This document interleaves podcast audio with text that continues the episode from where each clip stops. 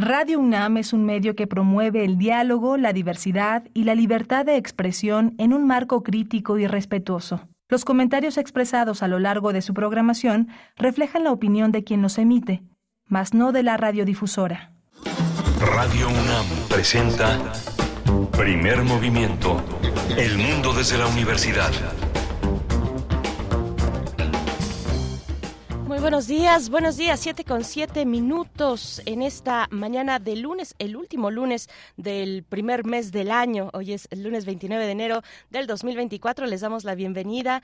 Berenice Camacho al micrófono les saluda esta mañana en ausencia de mi compañero Miguel Ángel Quemain, que estará, esperemos el día de mañana ya eh, incorporado a esta emisión. Saludos, saludos a todas las personas que se acercan a la radio pública y universitaria, Radio UNAM en 96.1 en FM y 860 de amplitud modulada. Se encuentra Rodrigo Aguilar en la producción ejecutiva a cargo de este equipo, Andrés Ramírez en la operación técnica de la consola, también Violeta Berber en la asistencia de producción y mm, Eduardo Castro en el servicio social, que por cierto, hoy inician, hoy inicia el semestre a Eduardo le va a tocar, le va a tocar ya asistir a sus, a sus clases. Hoy inicia el semestre 2024-2 mm, en la UNAM. Ya esta universidad eh, pues emprende todas sus actividades académicas y bueno, les deseamos desde estos micrófonos y desde este espacio y esta radiodifusora el mejor de los éxitos a toda la comunidad universitaria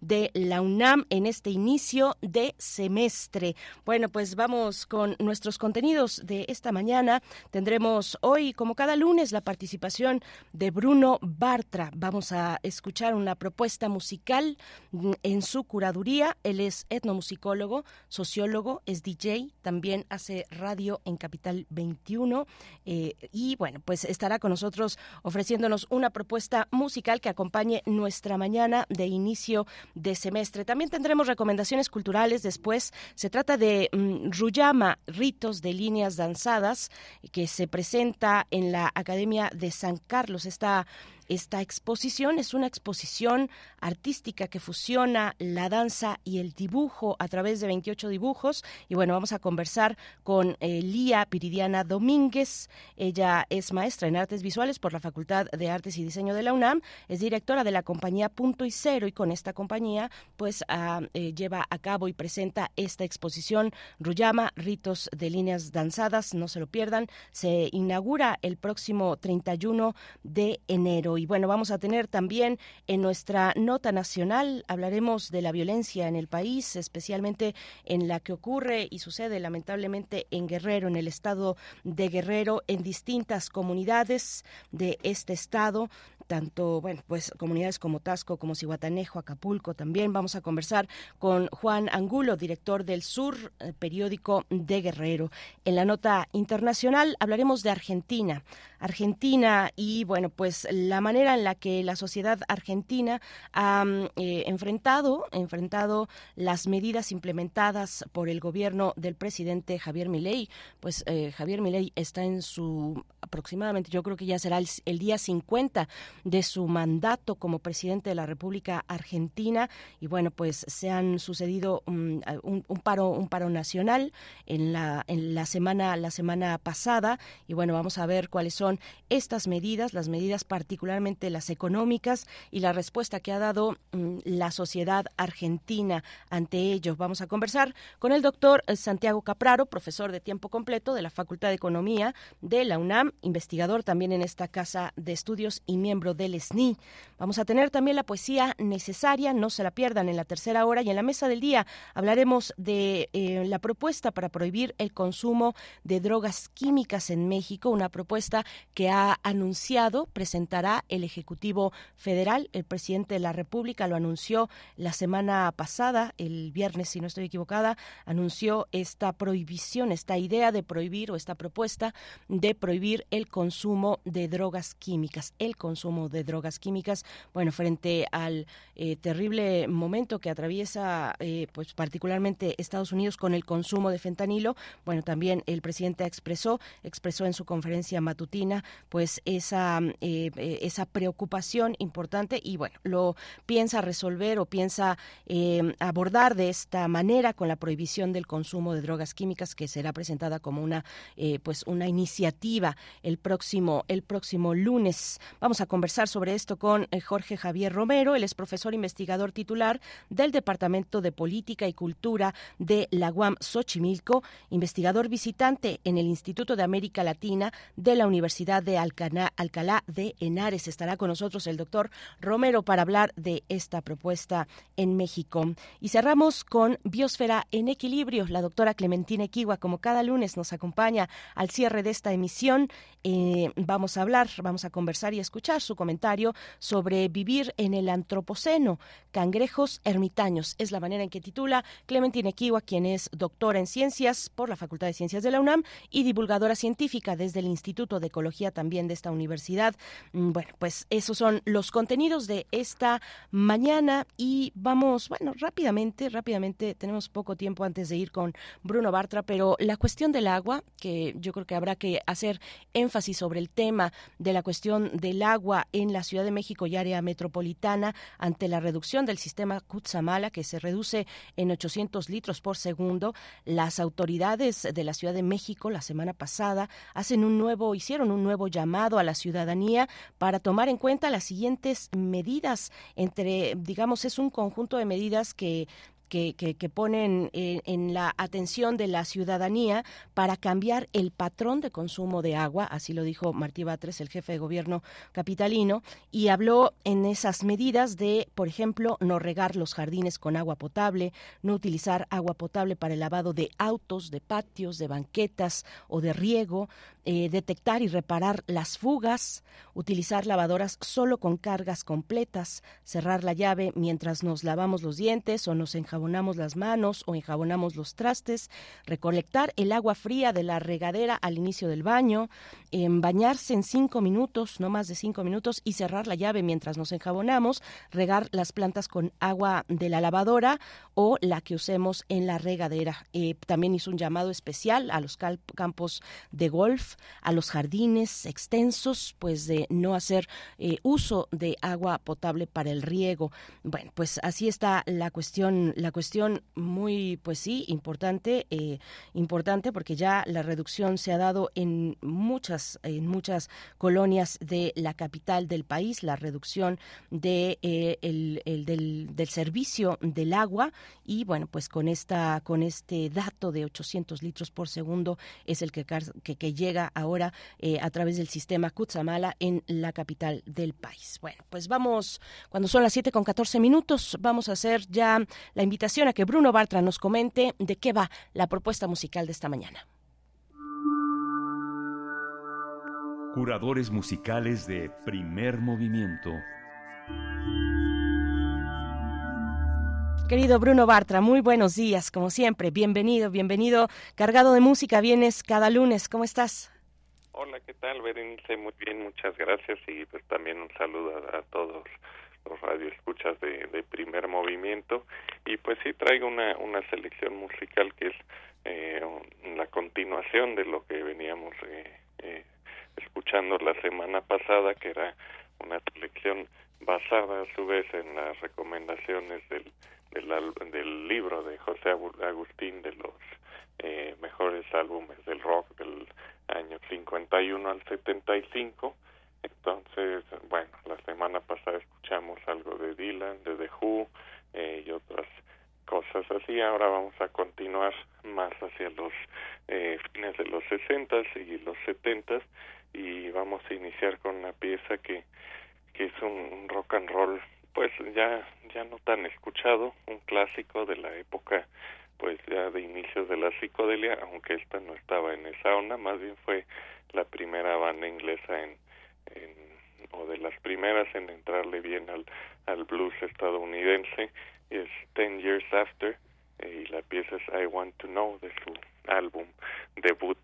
Luego de ese mismo año, 67, este, digamos al mismo tiempo, pero al otro lado del, del Atlántico, eh, salió el primer álbum de Velvet Underground y Nico, eh, producido por Andy Warhol, eh, pero además eh, se escucha eh, pues mucho el, el, contraste en el sonido, totalmente distinto dentro del rock.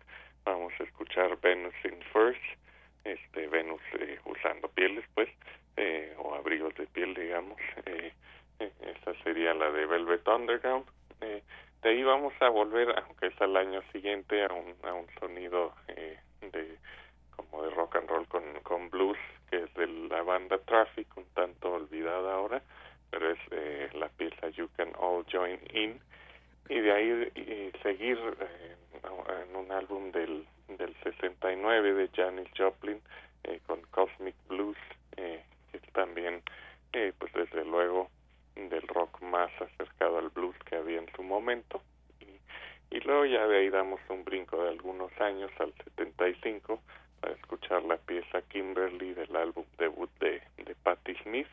Y, y ya luego la última pieza, así que me tomé cierta libertad eh, en, en este libro José Agustín eh, recomendaba principalmente un álbum y después hacía eh, selecciones de algunos otros álbumes de, de las carreras de los artistas. En el caso, por ejemplo, de David Bowie, llegaba a recomendar incluso, eh, aunque estaba fuera de su rango de fechas, el, el disco del 97 de Earthling. Entonces me tomé la libertad de elegir del último álbum de Bowie, eh, de Black Stars, ya del 2016, la pieza de Lazarus, porque estoy seguro que, esa, que ese disco quizás uno de los mejores de los últimos, bueno, de inicios del siglo XXI, eh, seguramente habría estado en la siguiente lista de, de José Agustín, entonces cerraremos con Lazarus de, de David Bowie del álbum Black Star. Entonces, bueno, es otra selección eh, basada, inspirada y demás en las recomendaciones de José Agustín. Maravilloso, yo coincido en esa, eh, bueno, eh, aplaudo ese cierre con David Bowie del álbum Black Star y sí es uno de los grandes, grandes discos, de los mejores discos de, de este siglo, de este milenio.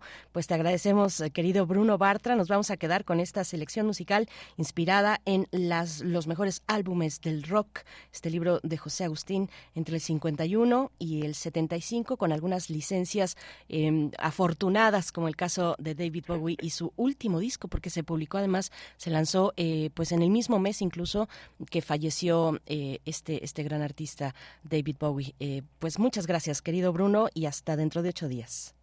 Sí, gracias, un abrazo. Gracias. Nos quedamos, nos quedamos esta mañana. I Want to Know a, a cargo de Ten Years After.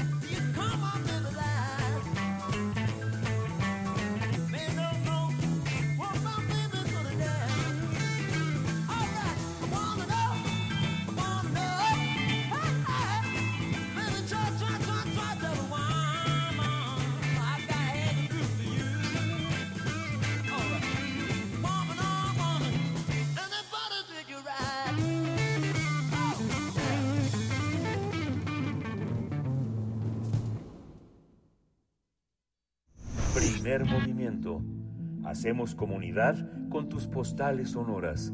Envíalas a primermovimientounam.gmail.com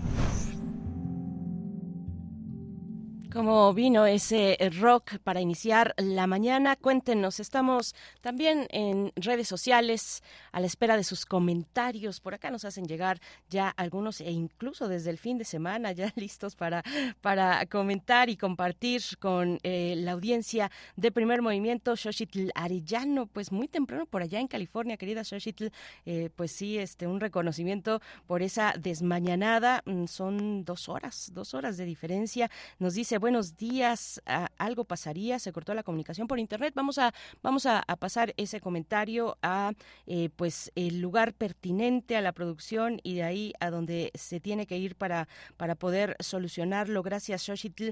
También Mario Navarrete dice, va solita, señora Berenjena, todo el éxito en tu jornada radiofónica informativa en la nave de primer movimiento con Violeta Berber y Rodrigo Aguilar que mm, haya muy buen panorama informativo, muy buen día a los que iniciaron semestre hoy en la UNAM y dice bienvenidos y arroba también a la profesora María Elizondo, que sí ya debe estar pues en la universidad, porque ya, ya son las 7 con 22 minutos, ya iniciaron las, eh, ya inició la primera clase del día, la primera clase del día y la universidad ahora sí a todo lo que da, a todo lo que da con este inicio del semestre 2024-2. Muchos saludos a todas las personas que van en camino a su jornada académica. Eh, pues saludos a todos ustedes. Recuerden, estamos en X, antes Twitter, como arroba P Movimiento y en Facebook como primer movimiento. Así nos pueden encontrar. Y también una recomendación que, no, no, está de más eh, hacer, eh, que se acerquen a la Gaceta Universitaria. Su versión electrónica la encuentran en gaceta.unam.mx y nos dicen la portada, la Gaceta, que el Puma eh, indaga, indaga en altamar los efectos del fenómeno El Niño. Es un proyecto científico eh, donde participan especialistas de los institutos de ciencias del mar y limnología y también de geofísica y se requiere con urgencia eh, y esto pues a partir de, esta de esta urgencia, esta necesidad que se requieren pues estudios a profundidad debido a que un evento ENSO está en pleno desarrollo. Fue este viernes que zarpó, el viernes pasado, 26 de enero, zarpó, zarpó el buque oceanográfico El Puma con el objetivo de estudiar el fenómeno natural conocido como el niño y de documentar las variaciones climáticas que provoca. Bueno, pues es una portada importante, interesante en su interior, el desarrollo de esta nota, de este momento en el que el niño, el buque, eh, perdón, el Puma, el, el buque oceanográfico de la UNAM zarpa para estudiar este fenómeno natural conocido como el niño. Pues bueno, eh, no dejen de consultar la Gaceta Universitaria. También les eh, mencionamos la semana pasada, el número del jueves de la semana pasada estuvo muy interesante igualmente, eh, hablando de la cantidad de personas en el mundo que estarán pues en comicios, en medio de comicios, en procesos electorales en distintos países, en distintos países del planeta. Eh, pues casi la mitad, casi la mitad de la población estará en estos procesos y consecuentemente eligiendo y, teniendo nuevas autoridades a cargo. Pues bueno, autoridades públicas y políticas. Son las 7 con 25 minutos y les invitamos, les invitamos, bueno, hablando de todo lo que surge de nuestra universidad, todos los materiales que se pueden consultar, uno de ellos muy emblemático también es la revista de la universidad que ustedes saben en su número de diciembre-enero. Eh, fue un número dedicado, especialmente un número que vale mucho la pena, vale mucho la pena hacerse de este número dedicado al EZLN en su aniversario 30, el aniversario eh, que cumple tres décadas, que marca tres décadas del levantamiento zapatista. Pues bueno, en esta ocasión les invitamos a escuchar como parte de ese de esa edición el trabajo de la revista de la universidad aquí en Radio UNAM hablando de las mujeres zapatistas.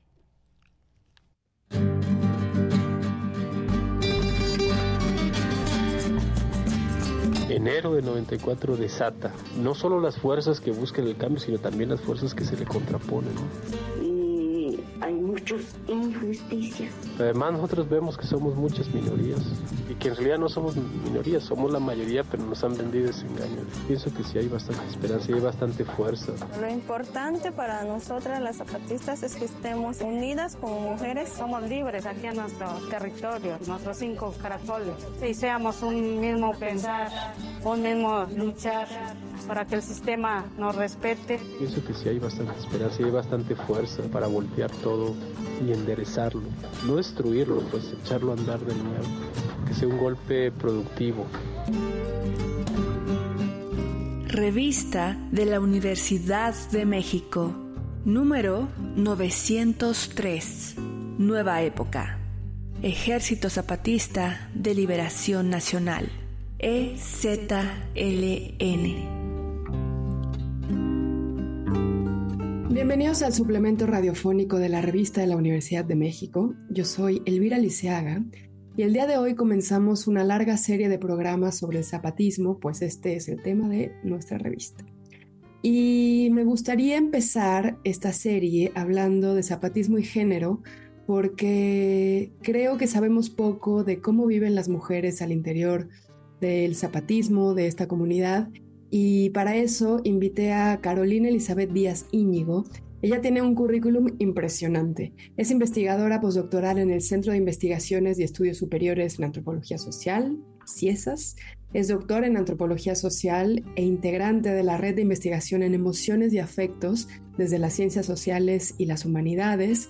Es parte de la Red de Estudios sobre las Resistencias Indígenas y cofundadora del colectivo transdisciplinario de investigaciones críticas. Además, ella es también autora del libro La sutileza de la resistencia, Mujeres y emociones contra el despojo en la frontera sur de Chiapas, editado en 2023. Bienvenida Carolina, ¿cómo estás? Muchas gracias, Elvira. Muy contenta de poder compartir con tu auditorio eh, un poco de la experiencia de las mujeres zapatistas que tanto nos han enseñado. Bueno, antes de empezar, déjame preguntarte, ¿por qué este fue el ángulo que te ha interesado investigar? Bueno, eh, han sido varias cosas las que he trabajado y en especial eh, en el caso de las mujeres zapatistas, eh, me, me, une a ellas, digamos que también soy adherente a la sexta declaración de la selva lacandona y bueno, soy antropóloga social y desde ahí me posiciono también en el ejercicio de mi profesión. Eh, en el caso de mi simpatía por el zapatismo, han sido varias las, los trabajos que se han hecho alrededor de, las mujeres y mi simpatía eh, es política, pues creo que en especial eh, la participación de las mujeres zapatistas nos ha enseñado mucho a los feminismos, ¿no? a la diversidad, eh, a la importancia de la diversidad al interior de, de los feminismos y de la lucha no solo contra el patriarcado, sino también contra el racismo, el clasismo y contra toda forma de jerarquización que oprima a, los pueblos y a los trabajadores, a las trabajadoras, a las amas de casa. Es decir, eh, eh, el proyecto político zapatista va más allá de reivindicaciones étnicas. Eh, en un inicio, desde el levantamiento, se plantearon la refundación de, de la nación, ¿no? Y de incluir eh, en esta lucha a todos los sectores de la sociedad y a quienes estén interesados en una construcción de otro mundo posible. Muchas gracias. Em, yo quería preguntarte cómo es la vida cotidiana de las mujeres zapatistas, cómo han creado un espacio seguro y en qué se diferencian de cómo vivimos las mujeres fuera del zapatismo. Pero ahora que hablas de las enseñanzas, a lo mejor habría que irnos directo hacia allá porque este programa es muy cortito. Claro. Bueno, em, desde el levantamiento armado en el año de 1994, em, los reflectores, digamos, se fueron a Chiapas, ¿no? Sin embargo, hay una cuestión que es interesante rastrear en la historia, que es que desde el inicio del levantamiento ya existían comandantas, ¿no? Comandantas indígenas eh, que participaron en, este, en esta sublevación, en, esta, en este levantamiento pero incluso antes del levantamiento armado, en, en diciembre de, 1993, eh, se da a conocer la Ley Revolucionaria de Mujeres Indígenas. Y esta eh, ley que fue hecha eh, por las mujeres por una consulta que hicieron varias comandantas, entre ellas la comandanta Ramona, Susana y otras comandantas, fueron a las comunidades a preguntar cuáles eran las necesidades de las mujeres. Y esta ley se le conoce por ser la primera revolución al interior del propio proceso revolucionario. Eh, incluso el subcomandante, ahora Galeano, eh, dice que fue la primera revolución y que la perdieron los hombres, ¿no? Porque en este, eh, digamos, proceso organizativo de las mujeres, las mujeres comenzaron a decir cuáles eran sus necesidades. Y son 10 puntos, ¿no? Principalmente, donde interpelan eh, no solo a las transformaciones comunitarias, es decir, cuáles son las, las, las costumbres que debieran de cambiar para el bienestar eh, de las mujeres, como por ejemplo el derecho a decidir con quién casarse, el derecho a tener los números de hijos que, se, que quieran tener, ¿no? el derecho a participar eh, políticamente. Esa es una, digamos, una revolución al interior de la propia comunidad pero también hay una revolución eh, o una demanda también hacia el Estado, ¿no? Porque se, se, le dice al Estado, estos son los derechos que nosotras las mujeres tenemos, como por ejemplo el derecho a la educación, el derecho a la salud, el derecho a tener trabajo. Eh, y esa es otra interpelación, ¿no?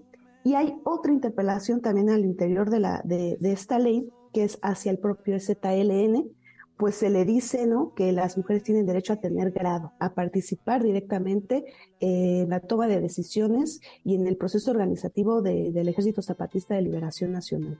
Entonces, esta ley es muy, muy interesante, ¿no? De, ponerla en, ahí, ¿no? En, la historia, porque es un referente histórico eh, en nuestro país sobre la lucha de las mujeres indígenas eh, que hay que recordar que las mujeres en Chiapas y en general los pueblos indígenas en Chiapas, antes del levantamiento muchos vivían acasillados, eh, eran explotados, las mujeres eh, incluso eran violadas por los hacendados, ¿no? Esta ley revolucionaria termina planteando el inicio de lo que sería el proceso organizativo del ZLN en la vida pública. Porque surge antes del levantamiento. Entonces ya ahí podemos ver el acento eh, especial que se le da a las mujeres. Bueno, a partir de este levantamiento, pues muchas cosas cambian, ¿no? Se recuperan tierras en, en espacios donde las mujeres eran acasilladas. Imagínate, se recuperan tierras y entonces esta recuperación del territorio es también una, al mismo tiempo una recuperación de los cuerpos de las mujeres, ¿no? Y de los cuerpos de las comunidades, eh, de las personas de las comunidades, ¿no? Creo que ahí se ve muy claro que la liberación de la tierra también es la liberación del cuerpo de, de, las mujeres, ¿no? Esta relación cuerpo-territorio, ¿no? Entonces, esta recuperación es, digamos, una de las bases materiales de, de este proceso eh, revolucionario. Posteriormente a este levantamiento y a esta recuperación de las tierras, las comunidades en un proceso de largo aliento que inició en, eh, antes del 94, porque eh, la fundación del ejército se da 10 años antes del levantamiento, comienzan también a construir eh, la autonomía al interior de sus comunidades, ¿no? Después del intento fallido del diálogo con el Estado, que al final eh, no eh, bueno, se firman los tratados de San Andrés, pero, pero no se cumplen como, como, como lo esperaban eh, las comunidades, em, pues existe en ese momento un proceso de organización al interior y se comienzan a construir los, los caracoles zapatistas también, por ejemplo. Y en este proceso político, la, la participación de las mujeres es fundamental porque en el, en el gobierno autónomo, por ejemplo, existe un sistema de justicia, ¿no? Donde las mujeres pueden ir a derimir sus conflictos, ¿no? Y uno de, de, los conflictos que se pueden presentar, por ejemplo, eh, puede ser la violencia intrafamiliar. Pero el hecho de que, de que en las estructuras de gobierno también participen las mujeres y que la ley revolucionaria sea uno de los principios de, de, organización, eso va transformando, ¿no? Eh, porque hay que decir este proceso de participación de las mujeres es un proceso de revolución cultural, porque es un proceso muy profundo de transformación y de liberación. En esta construcción de la autonomía, las mujeres, por ejemplo, participan como promotoras de educación y la educación es uno de los cimientos más importantes del proceso zapatista porque ahí se reivindican los derechos de los pueblos y se cuenta la historia verdadera de los pueblos, ¿no? Desde su propia voz. Y las promotoras de educación y los promotores también de educación son una parte fundamental en, esta, en este cimiento y fortalecimiento de la, de la autonomía. También eh, la cuestión de la salud. Eh, las promotoras de salud también y los promotores de salud juegan un papel relevante eh, en el cuidado de la salud de, la población.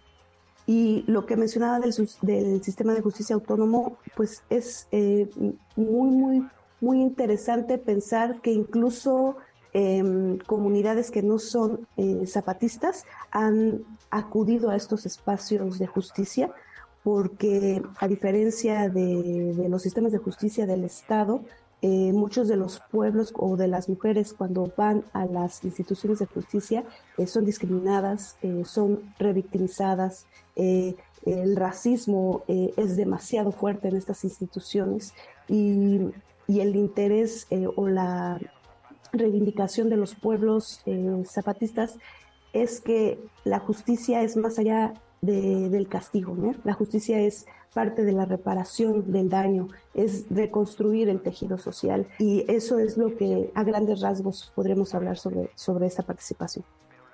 Nos quedan solo dos minutos de entrevista, lamentablemente, pero escuchándote yo pensaba, ¿te parece que al interior de las comunidades zapatistas hay una idea distinta a la idea que tenemos nosotras de víctima, especialmente para las mujeres?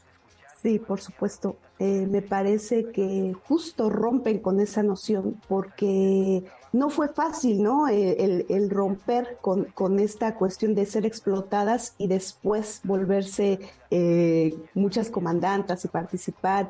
Pero justamente hablas de una pieza fundamental en el zapatismo y es la dignidad la dignidad que les había sido negada históricamente por un Estado racista y por una sociedad racista que creía antes del 94 que los pueblos indígenas ya no existían o que las mujeres pertenecían solo al espacio de, de lo doméstico, por ejemplo, siendo sirvientas las mujeres indígenas. Entonces, esta dignidad es parte del cimiento y del sustento para romper justamente con la idea de víctimas y transformar la realidad cotidiana en muchísimos niveles. Carolina, para despedirnos, ¿qué podemos leer, además de tu libro, para acercarnos a los modos de habitar el mundo de las mujeres en el zapatismo? Puede leer muchos de los textos de Silvia Marcos, de las mujeres en especial, de Marga Millán. También ella tiene un texto muy bueno sobre eh, las comunidades zapatistas y sobre el género en, las comunidades. Los trabajos de Mariana Mora también son muy importantes. Ella habla sobre, sobre la justicia en las comunidades indígenas y muchos otros, ¿no? Eh, me parece que la experiencia zapatista es un regalo al mundo, ¿no? Es también un proyecto no solo político, sino filosófico y de, de transformación en muchos niveles. Muchísimas gracias, Carolina. Te agradezco realmente mucho esta entrevista. No, muchísimas gracias a ti y a todo tu auditorio. Nosotras las mujeres, este día nos sentimos muy contenta y tranquila y un corazón fuerte por verlos muchos de diferentes estaturas, colores como el maíz, que hay color amarillo, negro, blanco, pero todos somos una sola humanidad.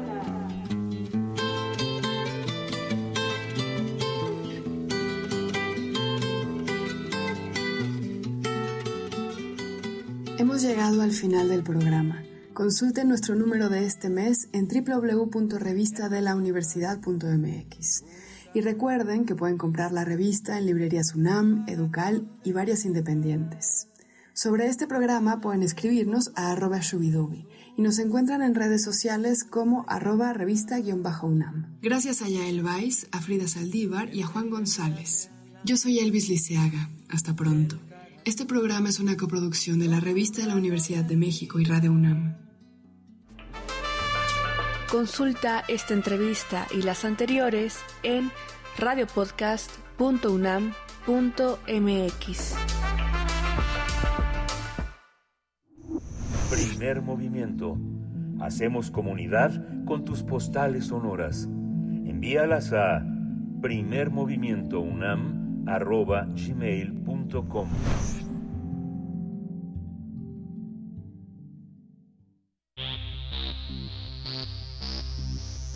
De festivales, ferias y más. Recomendaciones culturales. Lía Viridiana Domínguez es una artista multidisciplinaria que transita entre el arte visual y el escénico. Fusiona su trabajo con la ritualidad y diversas disciplinas como la pintura, instalaciones, fotografía y video, hasta la danza, el teatro físico, la voz y el performance. Para reconocer su trabajo, la Academia de San Carlos, de San Carlos presentará la exposición Ruyama, Ritos de Líneas Danzadas, que está conformada por 28 dibujos que son el resultado de la mezcla entre la danza y el dibujo. La inauguración de esta exposición será el próximo miércoles 31 de enero en las galerías 1 y 2 de la Academia de San Carlos. Y vamos a conversar sobre esta muestra, eh, el resultado de la fusión entre danza y dibujo. Nos acompaña Lía Viridiana Domínguez. Ella es maestra en artes visuales por la Facultad de Artes y Diseño de la UNAM, la FAD de la UNAM. Es directora de la compañía Punto y Cero, artista multidisciplinaria que transita entre el arte visual y el escénico. Y nos da mucho gusto tenerte esta mañana en este espacio. Lía Viridiana, gracias por estar con nosotros. Buenos días. Hola, buenos días. Cuéntanos en qué consiste, qué es Ruyama, eh, hablemos de ese, de ese término y en qué consiste esta exposición. Mira, Ruyama significa eh, tejido, significa red y bueno, la exposición es una, es como bien lo acabas de decir, pues hago dos, eh, bueno, para mí es básicamente arte visual y arte escénico entonces lo que hago es una mezcla de danza y dibujo, donde voy danzando y voy dibujando. Y mm, esto como en un formato performance eh, o un ritual de arte contemporáneo. Ya últimamente estoy usando ese término. Y esos dibujos los he hecho del 2019 al 23 en diferentes lugares, en diferentes países también y mm, esta exposición es una selección de esos dibujos, de esas eh, propuestas en donde el cuerpo, digamos, en, es el es el nodo artístico. El cuerpo es el nodo artístico y bueno, es que llama la atención, no es común que sea una compañía eh, la que empuje una propuesta, eh, mm, digamos, eh, plástica también, ¿no? que es en este caso la compañía Punto y Cero. Cuéntanos, cuéntanos de esta compañía y cuéntanos, pues, eso de, de la originalidad de que, de que sea esta compañía la que, que presente estos, esta exposición de 28 dibujos. Bueno, los dibujos son míos, o sea, eso es como mi, mi propuesta individual.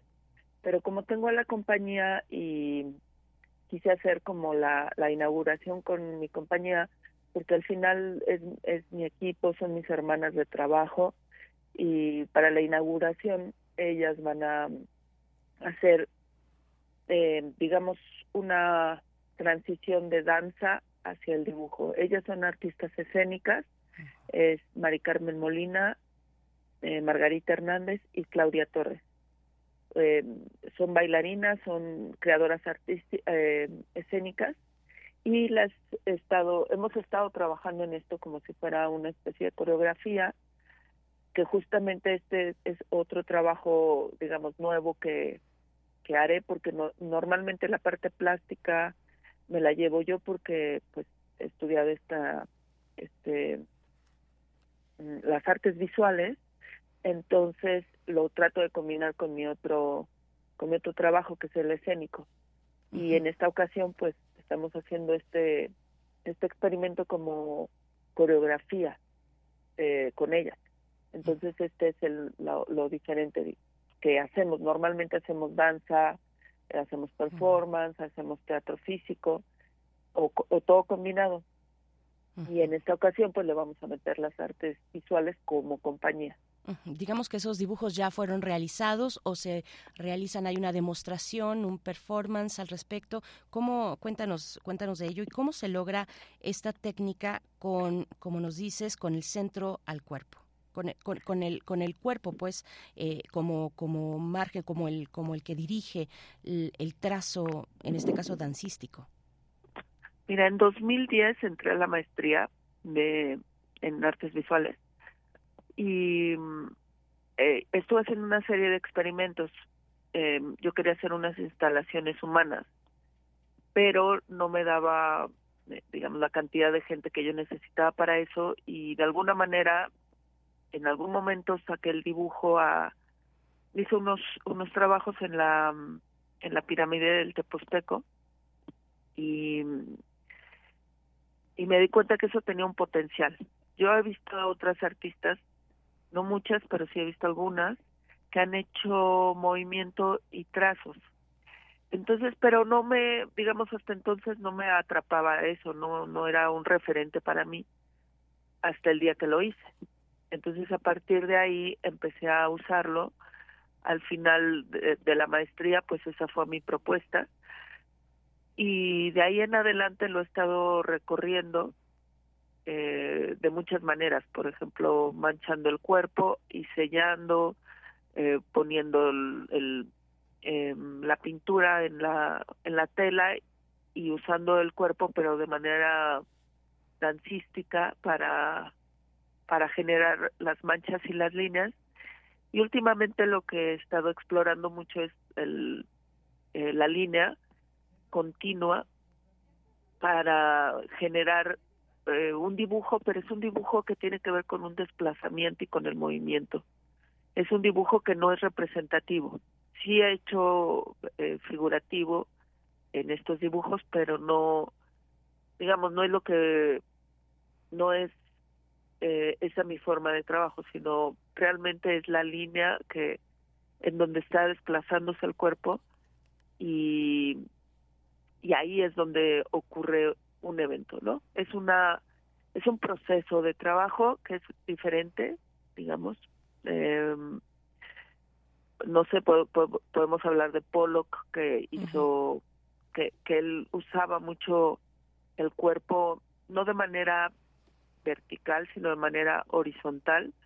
Se iba hacia el piso para poder ir pintando y eso me llamaba mucho la atención porque no es lo mismo estar frente a un lienzo que lo estás mirando de frente y con el cual tienes una relación, digamos, intelectual, a que si te vas al piso y estás usando eh, un movimiento que es más animal, que es la parte que me interesa, mucho más primitivo, más eh, instintivo, y eso es lo que uso para, para crear las piezas. Eh, sí lo ha hecho de manera vertical, teniendo lienzos o telas, eh, usando todo el cuerpo, usando el movimiento, pero creo que me acomoda mucho más estar hacia piso. Lía, digamos entonces estas 28, eh, estos 28 dibujos ya están, están listos eh, para la exposición de este 31 de enero. No hay en algún momento una, eh, un, un, un, espacio para el performance para que se pueda para que los espectadores puedan observar cómo se realiza esta técnica y cómo efectivamente se logra ese trazo, es, esa línea continua en desplazamiento a través del cuerpo. Eso es lo que entendemos entonces. Y sí, efectivamente, cuando, eh, perdón, solo ah. cuando, cuando uno ve el, cartel, para que no se, se, se, quede ahí la idea de Pollock, porque efectivamente cuando uno ve el cartel de la, de la exposición, uno puede pensar como un referente muy inmediato precisamente a Pollock. Pero cuéntanos, cuéntanos. Sí, no, mira, hay una un performance que justamente eh, vamos a hacer esta propuesta en vivo. O sea, sí, sí el día de la inauguración vamos a hacer una una eh, un performance con este formato. Voy, lo que voy a hacer es lo que yo ya estaba haciendo en este tiempo, eh, juntando estas dos artes que tengo mucho más tiempo haciéndolo, pero hasta este momento es que yo generé mi propio lenguaje y punto cero compañía también va a hacerlo pero desde una cuestión mucho más eh, más desde la danza. O sea yo voy a hacer la propuesta mía que es un cruce ya de varios años y para punto cero es la primera vez que va, va a ser algo plástico directamente plástico porque siempre la, la coreografía tiene que ver con, con la composición y con lo visual que eso te genera pero eh, sí, sí va a haber un performance para, para mostrar justamente este trabajo. Sí, y, la fusión de disciplinas ocupa cada vez más un, eh, un espacio importante dentro de las eh, dentro de las artes. Eh, cuéntanos un poco de ello, de cómo ves ese escenario, ese ese escenario, pues, en en el caso de México. Pues sí, creo que cada vez es más que abarcamos diferentes disciplinas. Para mí el, el ser polivalente, ¿no? El ser es, me parece que tenemos muchos, muchas formas de, de plantearnos las artes, la vida, y cada, pienso que las disciplinas han estado ahí mucho tiempo, digamos, rígidas en un marco, en un marco en el que se trabaja, me refiero a que tiene sus lineamientos, tiene sus reglas, tiene, digamos, su historia, pero pienso que también de un tiempo para acá es un es lógico que, que uno traspase esas líneas porque pues tenemos demasiada información ahora y pienso que es una consecuencia. Nos damos cuenta de que tenemos mucha información, que hay muchas maneras de abordar las cosas y que no es una a través solamente de un arte que una persona se puede mover. Pienso que también tiene que ver con con tu propio eh, tu propio interés. O sea, yo de alguna manera siempre he trabajado con el cuerpo, fui mucho tiempo este, deportista, hice básquetbol, eh, fui seleccionada de básquetbol en la preparatoria, al mismo tiempo como que hice una transición hacia hacia la danza, ya había estado en teatro, entonces para mí era una consecuencia lógica de porque por la energía de mi propio cuerpo. Y las artes visuales ya las tenía como contempladas, que yo iba para allá también porque, no sé, porque lo había visualizado desde hace mucho tiempo. Entonces, como de forma lógica, fui encontrando un lugar para no mantenerme separada, porque también eso, digamos que te separa interiormente. Si, haces escritura y música, tienes que encontrar un lenguaje que te ayude a, a unir eso. Entonces, eh, pienso que México tiene, como en todo el mundo, ahora mucha información sobre qué puedes hacer. Incluso hay mucha gente que hace cosas sin, sin estudiarlo actualmente. Bueno, sin estudiarlo académicamente. Pienso que muchos eh, toman cursos por en línea ahora o a través de YouTube y luego hace sus experimentos. Pienso que ya se hace mucha, mm, se hacen muchas cosas ahora que antes no se podían hacer porque no se tenía tanto acceso a tantas cosas. Lía, y aún así fusionar pues también implica un equilibrio entre para no descuidar la calidad, el, nivel de cada una de las disciplinas involucradas en una obra determinada como esta. Eh, eh, cuéntanos un poco de ese desafío y también de los detalles de, la, de, de, de, estos dibujos en términos de eh, si hay una paleta de color, cuál fue la razón de la elección, si es pintura acrílica, hablamos de qué tipo de soporte, me imagino que son un formato pues no pequeño para poder soportar el movimiento del propio cuerpo. Exactamente, sí. bueno, la fusión, justamente la fusión fue a mí lo que más trabajo me costó. Eh, eh, busqué de varias maneras hacer estas fusiones.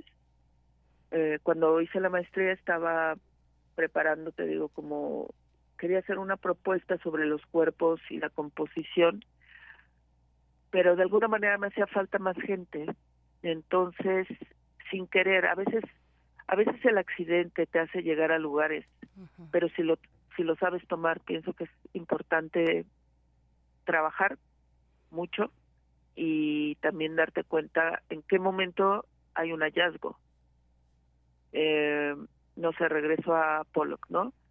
Eh, el chorreado que él hace entre la tela y la y la pintura, por ejemplo, él se da cuenta que que se que se chorrea la pintura. Ese momento me parece que lo atrapa, por ejemplo, y dice, esto es una técnica, y se vuelve un experto en esa técnica. En mi caso, eh, pues pues sí, tengo pues ya 14 años haciéndolo, eh, como tal cual, ¿no? Como dibujo danza y he transicionado por diferentes lugares, ¿no?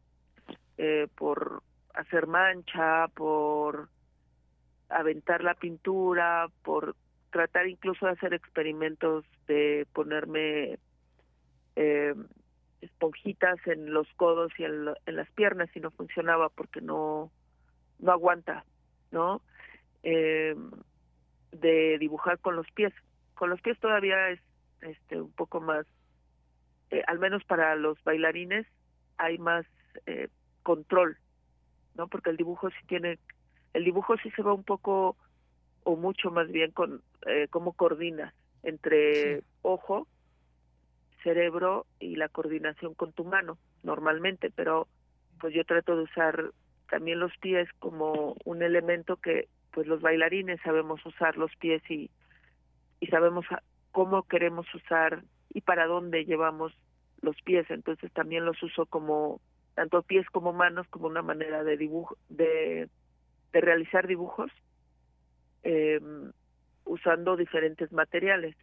He usado pintura acrílica, también eh, vino, uvas, este, comida, también porque la comida tiene su propio pigmento. A veces también ha sido para el cuidado del cuerpo porque pues la, el acrílico no siempre es muy sano. Por ejemplo, si tomas un amarillo eh, de cadmio, pues no te no te apoya. Eh, uso mucha tiza también, eh, carboncillo, sanguinas.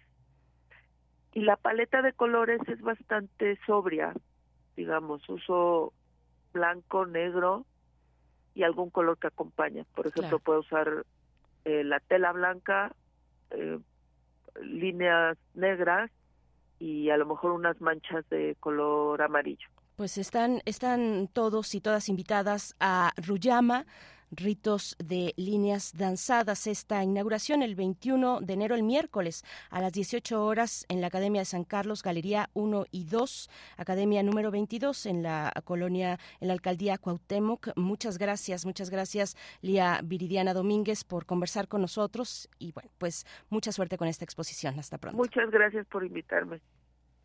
Gracias. Son las 7 con 59 minutos. Rápidamente se nos fue esta primera hora de transmisión. Vamos a hacer el corte, el corte de la hora y volvemos. Ustedes escuchan primer movimiento y claro que estamos eh, recibiendo también sus comentarios en redes sociales. Vamos al corte.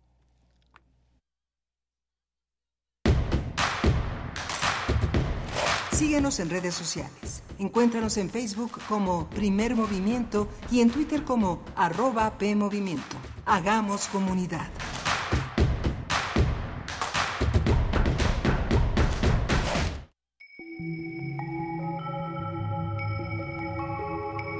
Las voces de la ciencia iberoamericana reunidas en un mismo espacio. La ciencia que somos. Ciencia y tecnología en México e Iberoamérica. Viernes a las 10 horas por el 96.1 de FM.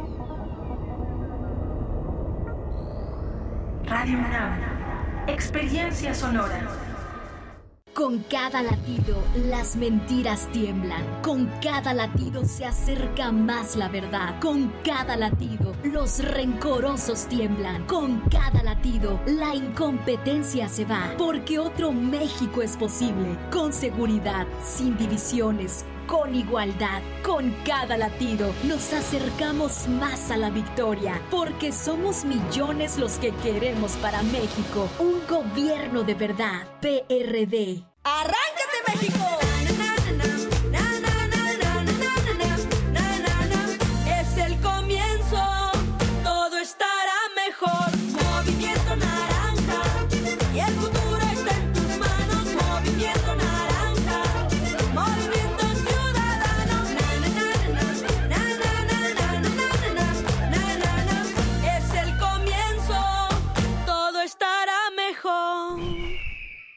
Movimiento Ciudadano. La ciencia puede ser un misterio, pero no uno imposible de resolver. La araña patona. El programa pionero de la divulgación científica y tecnológica.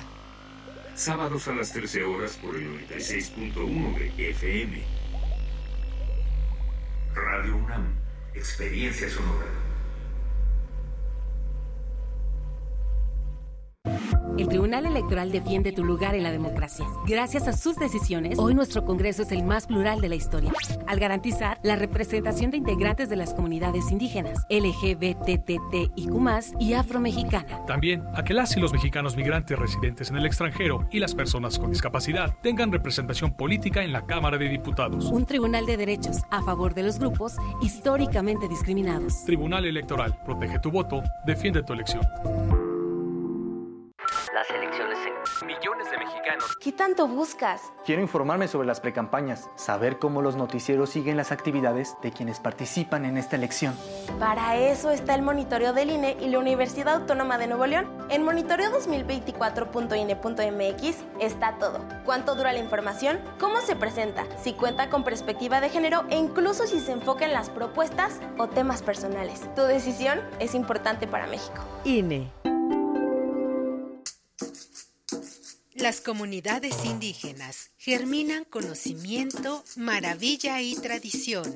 Son el México profundo, el presente donde hilan un collar de flores. Xochicóscat, collar de flores, con Mardonio Carballo, lunes 10 de la mañana por Radio UNAM. Experiencia sonora. Hay veces que vale la pena recordar el pasado mirar tu hogar y pensar en el partido que te apoyó para tener tu casa propia. Observar a tus hijos graduarse, gracias a que tuvieron una educación gratuita. Y reflexionar que México vivió mejores épocas, aun cuando algunos decían que estábamos mal. Hoy, vale la pena mirar al pasado para recordar que el PRI sí te apoya. PRI con los votos de los diputados y senadores del Partido Verde, se logró la mayoría para aprobar la reforma constitucional que garantiza que los programas sociales del presidente López Obrador sean un derecho permanente. Y año tras año los diputados del Verde votan para otorgar recursos para la pensión universal de adultos mayores, el apoyo al programa Jóvenes Construyendo el Futuro, las becas bienestar para todas las familias con hijos en educación básica y la beca universal para estudiantes de preparatoria. La 4T también es verde, Partido Verde. Encuentra la música de primer movimiento día a día en el Spotify de Radio UNAM y agréganos a tus favoritos.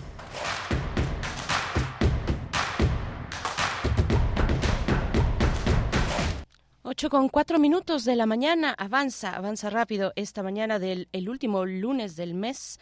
Hoy es 29 de enero del 2024. Les saludamos en Radio UNAM. Están escuchando primer movimiento en vivo, 96.1 de la frecuencia modulada y 860 de amplitud modulada. También en la web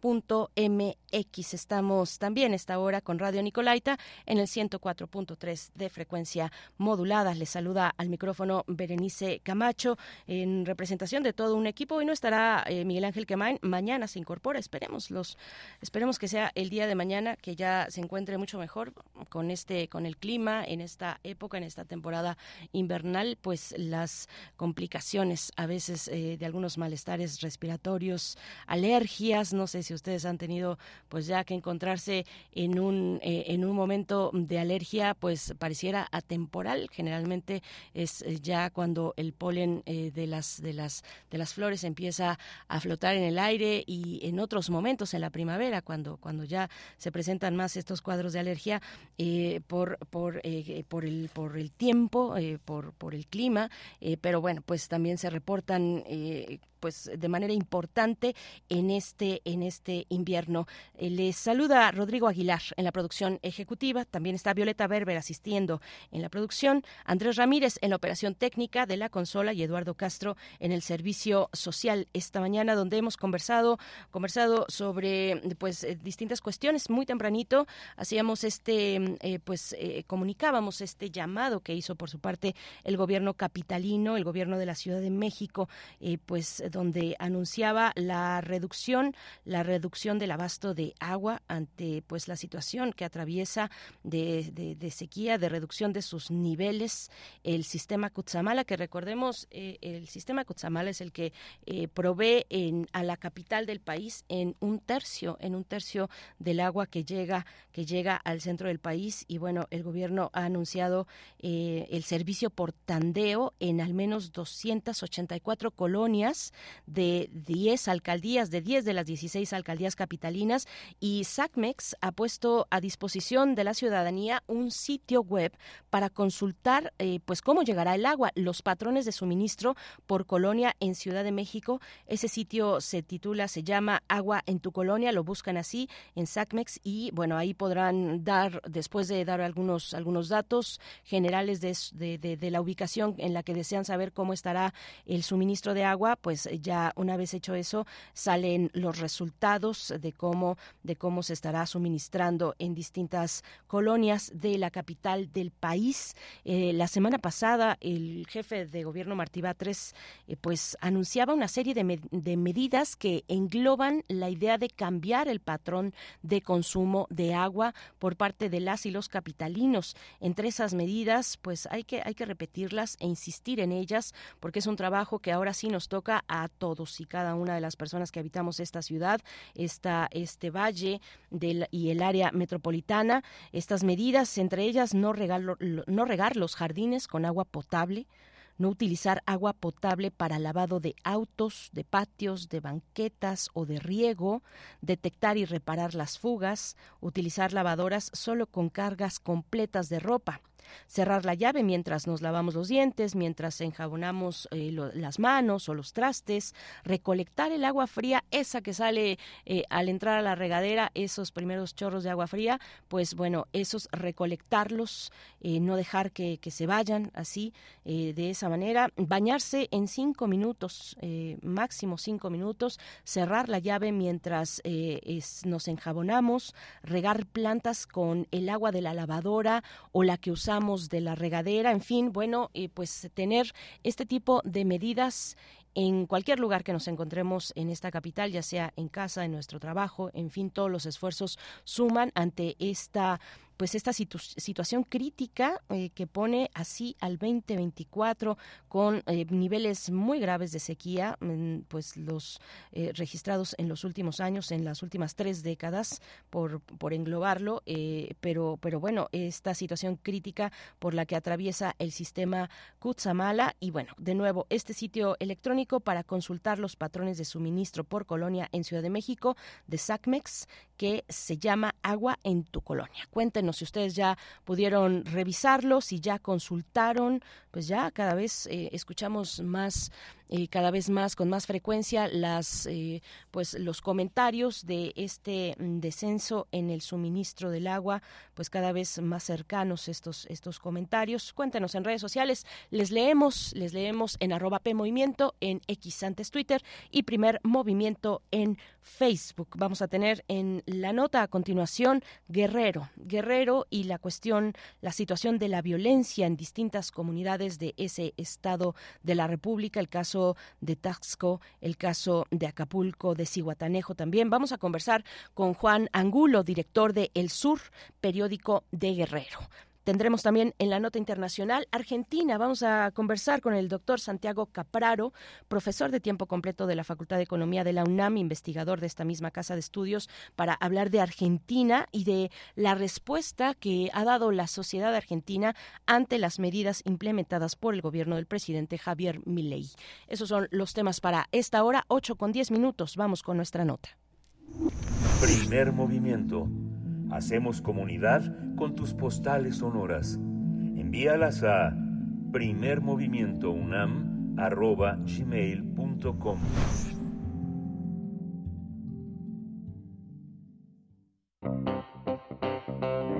Nota Nacional la suspensión del transporte público por amenazas de grupos delincuenciales se extendió a los tres principales destinos turísticos del estado de Guerrero, que integran el Triángulo del Sol. En Acapulco, la suspensión inició el pasado 11 de enero, mientras que en Taxco el 12 de enero, donde además comercios y escuelas dejaron de ofrecer servicios. La semana pasada en Ixtapas y Guatanejo se suspendió el transporte igualmente.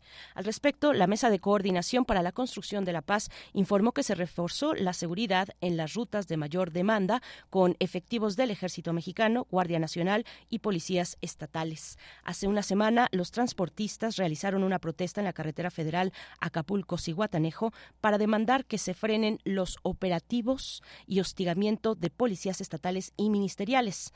Por su parte, la Embajada de Estados Unidos en Ciudad de México informó a los ciudadanos estadounidenses que, debido a recientes incidentes de seguridad, los empleados del gobierno estadounidense no podrán viajar a Taxco Guerrero y, bueno, colocaron una alerta nivel 4 eh, para decir y para indicar que no es eh, debido eh, pues viajar en estos momentos. Vamos a conversar sobre esta ola de violencia que azota lamentablemente Guerrero, que se ha registrado en los últimos días. Nos acompaña con este propósito Juan Angulo, director de El Sur, periódico de Guerrero. Muchas gracias, Juan Angulo. Te saluda mm, Berenice Camacho al micrófono.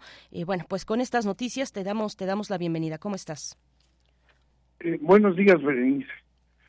pues sí, muy, muy crítica la situación de violencia en, este año eh, y, al, eh, y a fines del año pasado en, Guerrero, como bien lo señalabas, en las principales ciudades de, del estado, no solamente en las comunidades serranas, que también eh, ha habido episodios de violencia vinculados con con acciones de crimen organizado y ha destacado el caso de Acapulco donde eh, fueron atacadas eh, un, un, una base de camiones urbanos, un sitio de taxis, se le prendió fuego a un a una unidad urbana y fue asesinado también un chofer en, eh, hace unas dos semanas aproximadamente, lo que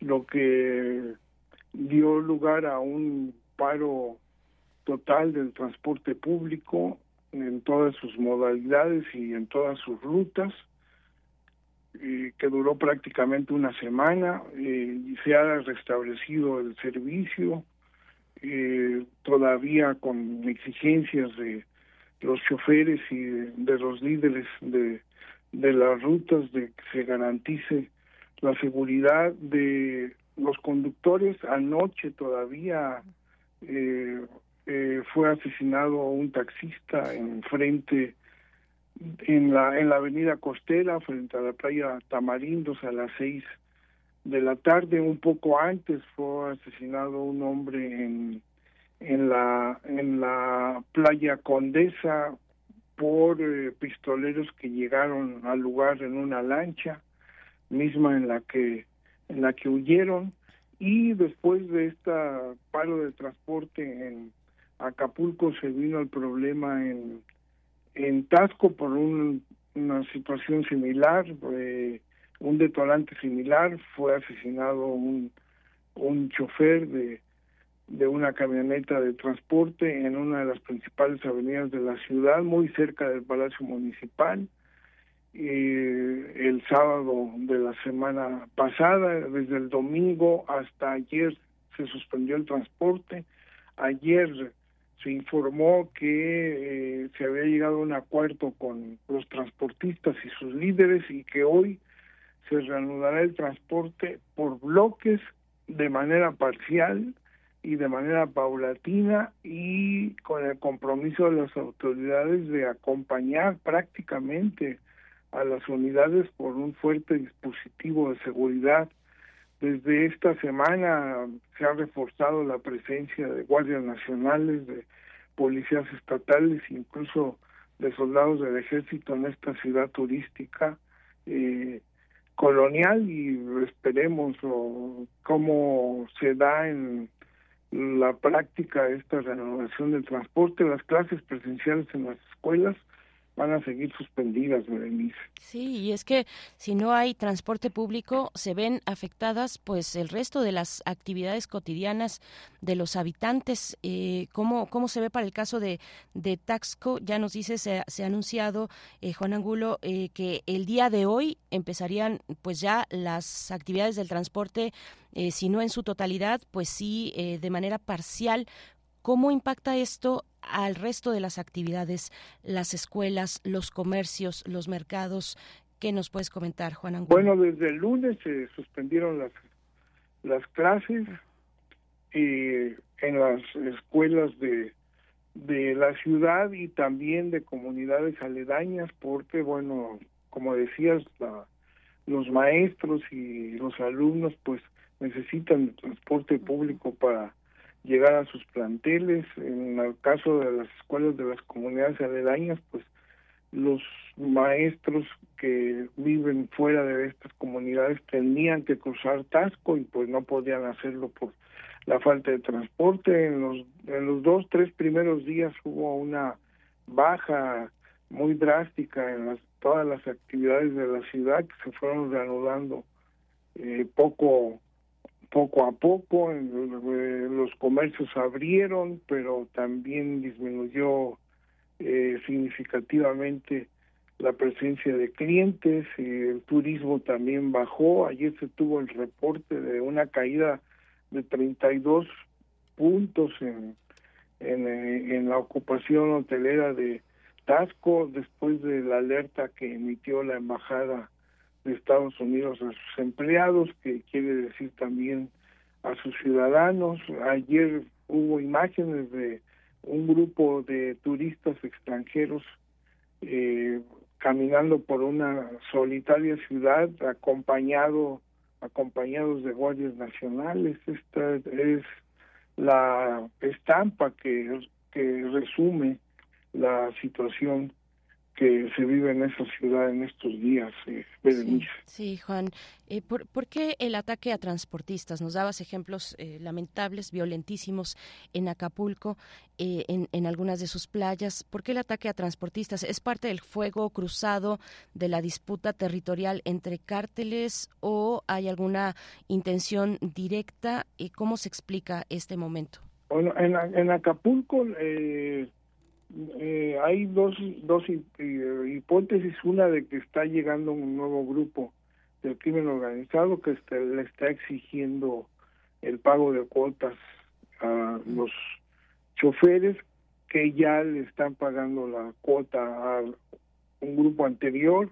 Y la siguiente hipótesis es de que el grupo que los grupos que mantienen el control en la en, en en Acapulco que son dos que son fundamentalmente dos el cártel independiente de Acapulco y los rusos eh, que que operan en distintas eh, áreas zonas de la ciudad. Eh, están incrementando su presión sobre los choferes porque han perdido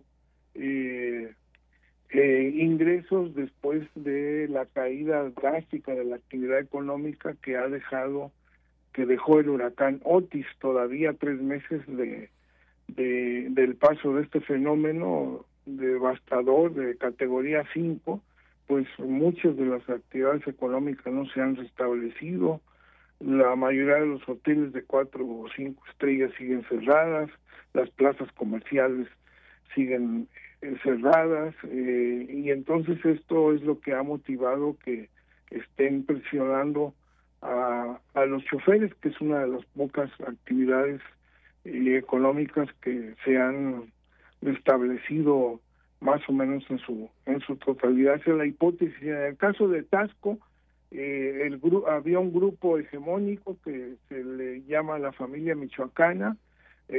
llegaron ya sus rivales de otro grupo de Morelos y de Guerrero que se le conoce como los Tlacos y entonces los eh, eh, este grupo está amenazando a los choferes de que dejen de actuar como informantes del grupo de la de la familia michoacana y por su parte la familia la familia michoacana está presionando a los choferes para que eh, les sigan informando de las actividades del ejército, de la Guardia Nacional y también de sus rivales que están llegando a una situación eh, a dos fuegos en la que se encuentran eh, los choferes y eso fue lo que detonó este paro de transporte que duró toda la semana, Sí, Juan, y, bueno, pues eh, necesariamente tenemos que pensar en la manera en la que esto se, se reporta, se puede reportar a través del ejercicio periodístico, cómo, cómo se ve afectada la actividad de la información. Hablamos, bueno, pues a principios de año y a finales, a cierre del año anterior, pues hablábamos de violencia en los pueblos, de, en comunidades de la sierra y ahora, pues en estos, en estas zonas turísticas en estas zonas turísticas, que además, bueno, se ve afectada, mm, este, no, no falta decirlo, afectada la, la, la, manera, el, soporte de, de, vida de, de, los habitantes cuando es el turismo el que, el que se ve afectado directamente. Pero, ¿cómo, ¿cuál es la implicación para, para los reporteros, las reporteras, quienes están en territorio, como lo has visto, eh, Juan Angulo, eh, pues desde un lugar como este, eh, dirigiendo el, el Sur periódico de Guerrero? Bueno, pues ya tenemos muchos años en este contexto de violencia desde 2005 y hemos venido aprendiendo cómo cubrir este tipo de, de informaciones, establecido protocolos de, de seguridad, eh, eh, casi siempre ah, eh, trabajamos juntos varios colegas de distintos de distintos medios, no vamos solos a las actividades, pero sí ha sido en estos días crítico la situación para los compañeros de Tasco, incluso si te acuerdas a fines de del mes pasado eh, fueron secuestrados eh, un reportero y su esposa y también fue secuestrada una pareja de, de colegas que después fueron eh, liberados. Y sí aquí eh, ha habido una hostilidad muy fuerte de, del alcalde hacia la labor hacia la labor de los periodistas.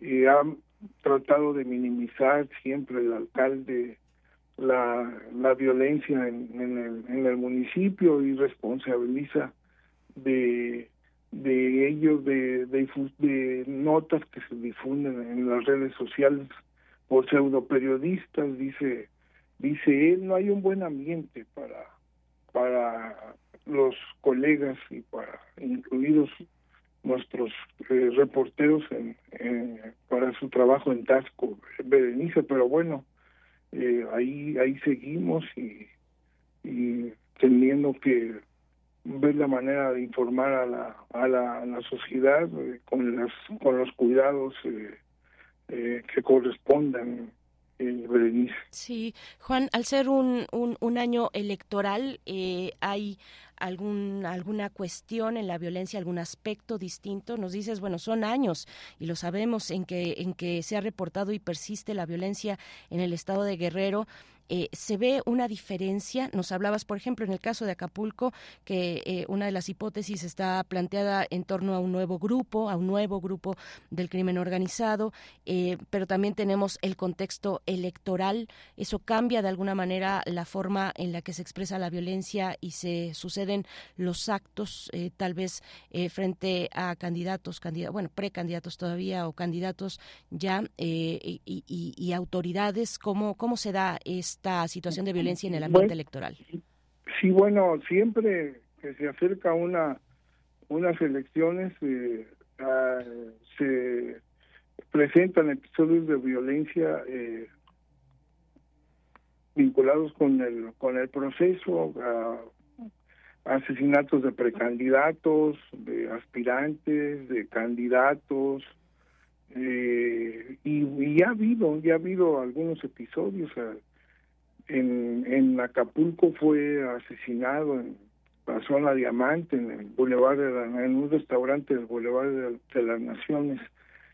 Ricardo Taja, que fue dos veces candidato a alcalde del PRI y que ahora buscaba el mismo cargo por el partido Morena y apenas hace unos días en Chilapa fueron asesinados el, dos, dos veces, eh, quien fue dos veces alcalde del municipio de Atlistac, es un municipio eh, donde comienza la región de la montaña alta de, de Guerrero, asesinado él y su esposa, y eran militantes del PRD, el PRD no los mencionó específicamente como candidatos a algún cargo, pero todo indica que sí lo eran y, y, les fueron presentados como como dos eh, militantes de ese partido con, con aspiraciones políticas en la región y con influencia no solo en su municipio, sino en otros municipios de la región. Entonces, se espera que, como ha sucedido en otros años, la, eh, hechos de violencia como estos, eh, vinculados al proceso electoral, incluso los partidos han insistido al gobierno del Estado por una reunión específica sobre la inseguridad, de conocer las zonas conflictivas, elaborar un mapa de riesgo. Algunos partidos incluso han dicho que no van a postular candidatos en donde corran corran peligro eh, sus representantes y y, y otros han recomendado a aspirantes que se consideren amenazados o intimidados a que de plano desistan de participar en las elecciones. Estas son medidas eh, extremas que han anunciado algunos partidos ante lo que ha sido en otras épocas eh, eh, lo que se ha confirmado lo que ha sido en otras épocas la violencia que se da en estos en estos periodos electorales y que ya ha habido episodios que que confirman que, que puede ocurrir de nueva cuenta. Sí, Juan, pues Juan Angulo, director de el, Sur, periódico de Guerrero, nos acercamos al cierre. Eh, preguntarte, pues, ¿qué, ¿qué, se prevé para esta semana en las actividades de Taxco? Eh, ¿cómo, ¿Cómo también, cómo, qué, qué, efecto ha surtido la presencia de, de las fuerzas públicas, de, de, de, las policías también estatales, de la policía estatal? Eh, ¿cómo, cómo, cómo ha apaciguado o no? ¿O cómo es el ritmo de la presencia de, de, estos cuerpos de, de, seguridad pública, porque a veces llegan y mientras están ahí, bueno, se puede tal vez eh, alcanzar una, una, cierta calma, pero eh, se retiran a, otro municipio y, eh, bueno, vuelve, vuelve la situación.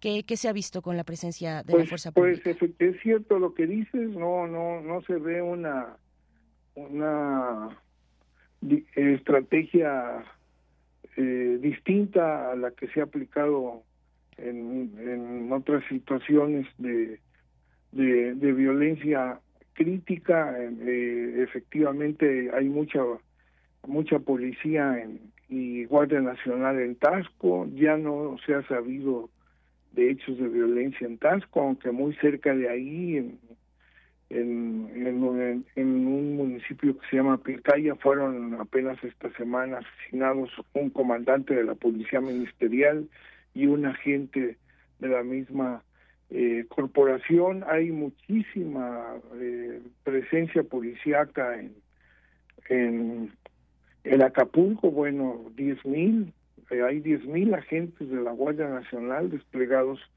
en la ciudad eh, y en este contexto van 23 eh, asesinados en Acapulco en este año, incluidos los dos que te mencionaba de ayer, uno a las 5.30 y otro a las 6 de la tarde.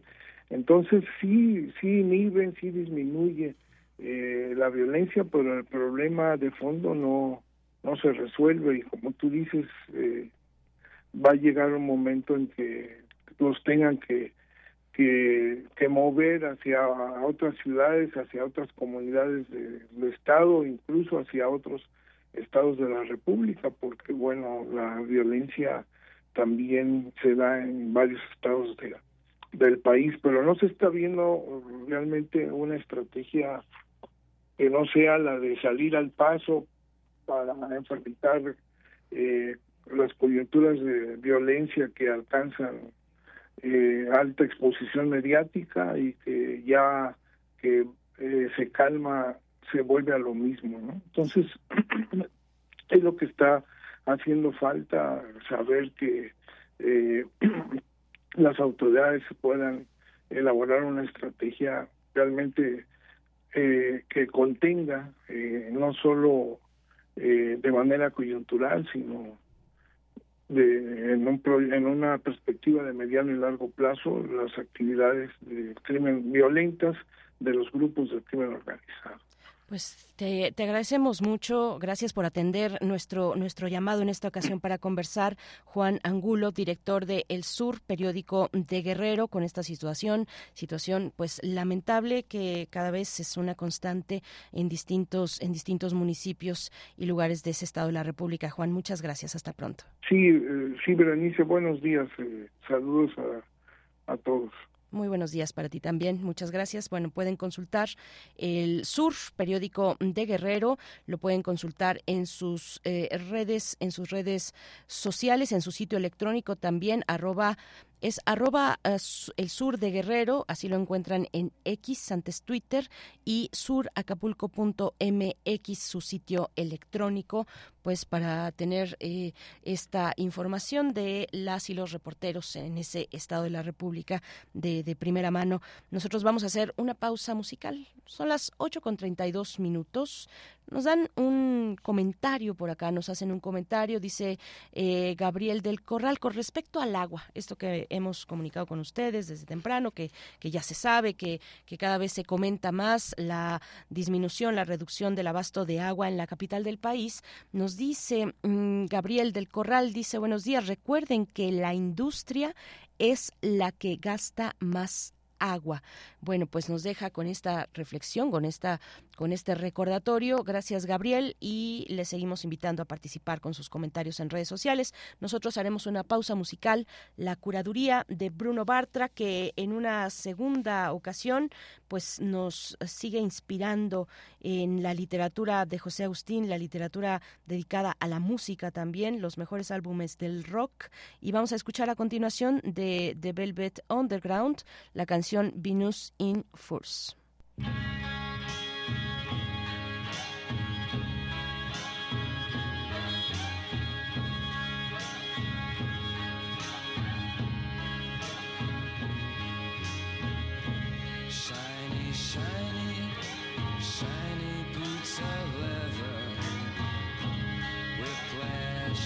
sunshine.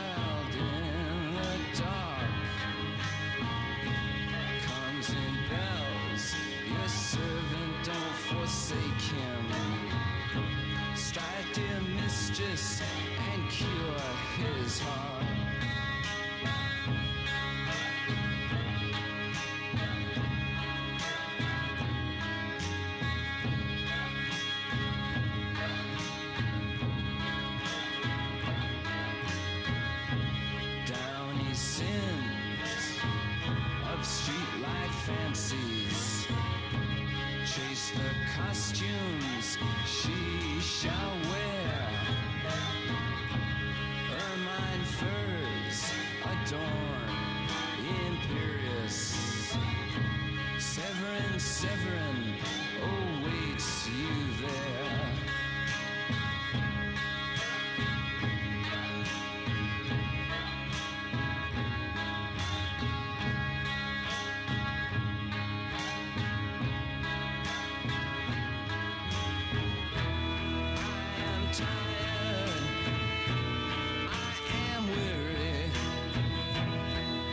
Sleep for a thousand years, a thousand dreams that would awake me.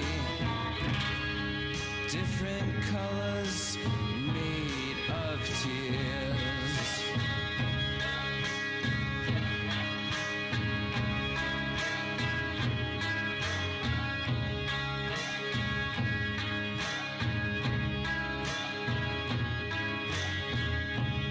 kiss the boot of shiny, shiny leather. Shiny leather in the dark. Tongue the thongs, the belt that does await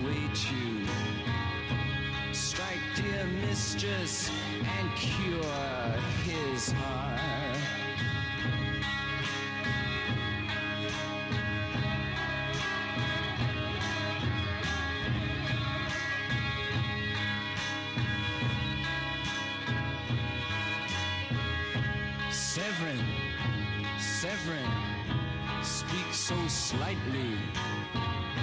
Severin, down on your bended knee. Taste the whip in love not given lightly.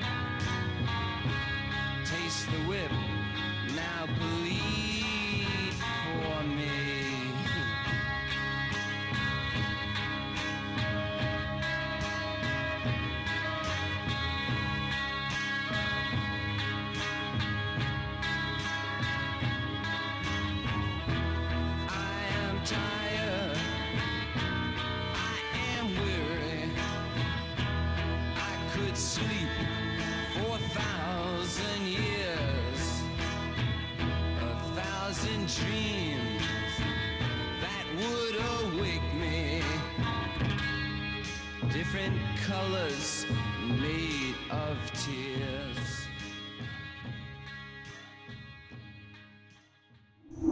Primer movimiento. Hacemos comunidad con tus postales sonoras. Envíalas a primermovimientounam.gmail.com Nota Internacional. El gobierno del ultraliberal Javier Milei retiró las reformas fiscales eh, incluidas en la ley Omnibus, que incluía más de 600 artículos y que había sido enviada al Congreso argentino. Tras el amplio rechazo de la oposición a ese capítulo del proyecto, se realizaron movilizaciones, así como un paro general en el país. Además, hubo marchas en distintos puntos de Europa y América Latina. El proyecto obtuvo esta semana un primer dictamen positivo y quedó listo para ser debatido la próxima semana en la Cámara de Diputados, pero la oposición advirtió que rechazaría casi 200 reformas cuando se votara la ley eh, artículo por artículo si el gobierno no acepta las modificaciones. Y bueno, vamos a tener un análisis sobre este momento, este momento que atraviesa Argentina, eh, pues lo que ha eh, impactado en las reformas y los cambios y modificaciones del nuevo presidente argentino. Y nos acompaña con este propósito el, doctor Santiago Capraro, profesor de tiempo completo de la Facultad de Economía, investigador de la UNAM y miembro del SNI. Gracias, Santiago Capraro, doctor. Muy buenos días. Eh, Berenice Camacho te saluda al micrófono. ¿Cómo estás? ¿Qué tal, Berenice? Eh, ¿Cómo le va? Eh, un saludo para ti y para todo el auditorio y para toda la gente que nos está escuchando. Gracias, doctor. Igualmente, pues bueno, como ¿qué, qué decir eh, de, de manera general, digamos, a manera de balance tal vez, eh, que se puede comentar de este corto pero muy intenso inicio de la gestión de, Ja- de, Ja- de Javier Milei, que si no estoy equivocada, tal vez sí, pero ya va alrededor de 50 días de gobierno, ¿no? Eh, sí, tienes razón. eh, asumió en los primeros días de, diciembre, por lo tanto es correcto, lleva aproximadamente eh, 50 días. Y eh, han sido días muy intensos, ha sido, han sido días eh, muy lúgubres también para la clase trabajadora, para aquellas personas, para las personas de, menores ingresos. Y eh, ha- han sido eh, aproximadamente 50 días de un gobierno que quiere llevar adelante eh, un cambio eh, radical en la en la economía y en la sociedad eh, argentina sin eh, el respaldo del eh, del poder legislativo. Y aquí hay que también tú lo tú lo presentabas muy bien en términos de eh, de esta ley ómnibus que están mandando hay que recordar que también em, el, el- el no hay que hay que recordar también el nombre de esta ley eh, que es también eh, grandilocuente y nos señala eh, cuáles son eh, los alcances que quiere tener este gobierno con con esta con esta modificación. La ley se llama bases y puntos de partida para la libertad de los argentinos entonces claramente esta esta ley tiene un una intención de eh, modificar em, grandes eh, cuestiones del proceso organizativo, tanto de la economía como de la sociedad. Y nombro algunos para que tengamos, para que lo tengamos en cuenta. Privatizaciones de las empresas públicas, eliminación em, de eh, la forma en que se negocian salarios en el sector privado, límite em, a las eh, eh, a, las entradas de capitales, em, blanqueo de, capitales, reforma laboral, reforma de em, las eh, jubilaciones, reforma educativa, reforma eh, política, etcétera. Y a, esto, Berenice, hay que agregarle también un decreto que eh, se emitió en los últimos días em, de diciembre, en la que se pretende eh, cambiar 366 eh, leyes que rigen la organización política, económica, social, educativa, laboral de, de Argentina. Entonces han sido han ha sido un gobierno que en estos primeros días ha planteado eh, ha planteado realizar un cambio eh, radical sin eh, el apoyo político que esto requiere. ¿Por dónde, ¿Por dónde empezar? ¿Por dónde entrarle al análisis con este pues tremendo paquete de, de propuestas de, de, ley, eh, esta ley base y punto de partida para la libertad de los argentinos que, que ha entregado eh, eh, Javier Milei, ¿por dónde entrarle? ¿Dónde están los puntos, digamos, más críticos o que generan mayor polémica y, y descontento también y desconcierto entre la sociedad argentina, doctor Capraro? Mira, Berenice, la verdad que, que la forma que, que has tenido de, abordar ese tema es incorrecto. Es decir, ¿dónde está eh, lo, la sustancia y dónde está aquello que es em, eh, que, que, que, no tiene mucha importancia? Para, para mostrar eh, que existe una sustancia y existe una parte que es em, auxiliar, dentro de, de la ley Omnibus hay un artículo en donde se precisa que los jueces tienen que usar toga y tienen que usar el, martillo, el que utilizan en, eh, en Estados Unidos. Bueno, claramente ese artículo eh, de, un gran tipasismo, ¿no? Porque eh, refleja qué tipo de sociedad quieren quieren formar. Ese artículo es auxiliar y no tiene importancia. Pero hay una parte que es sustancial.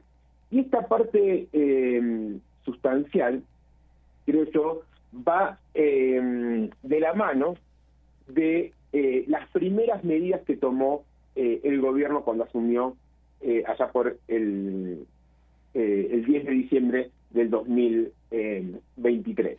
Y em, ¿qué es lo sustancial? Lo sustancial es que para este gobierno el, principal objetivo que, que tiene que tener es la inflación.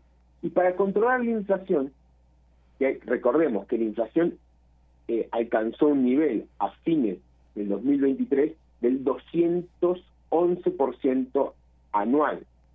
Estos son guarismos que eh, acercan a Argentina a una hiperinflación. Recordemos que México tuvo una inflación, la, la máxima inflación que tuvo México llegó al 160% anual allá por los años eh, por el año 86. Quiere decir 1986, del siglo pasado.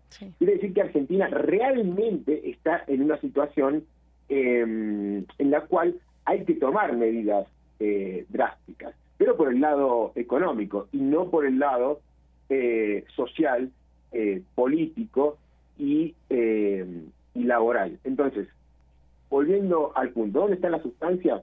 En que hay que controlar la inflación.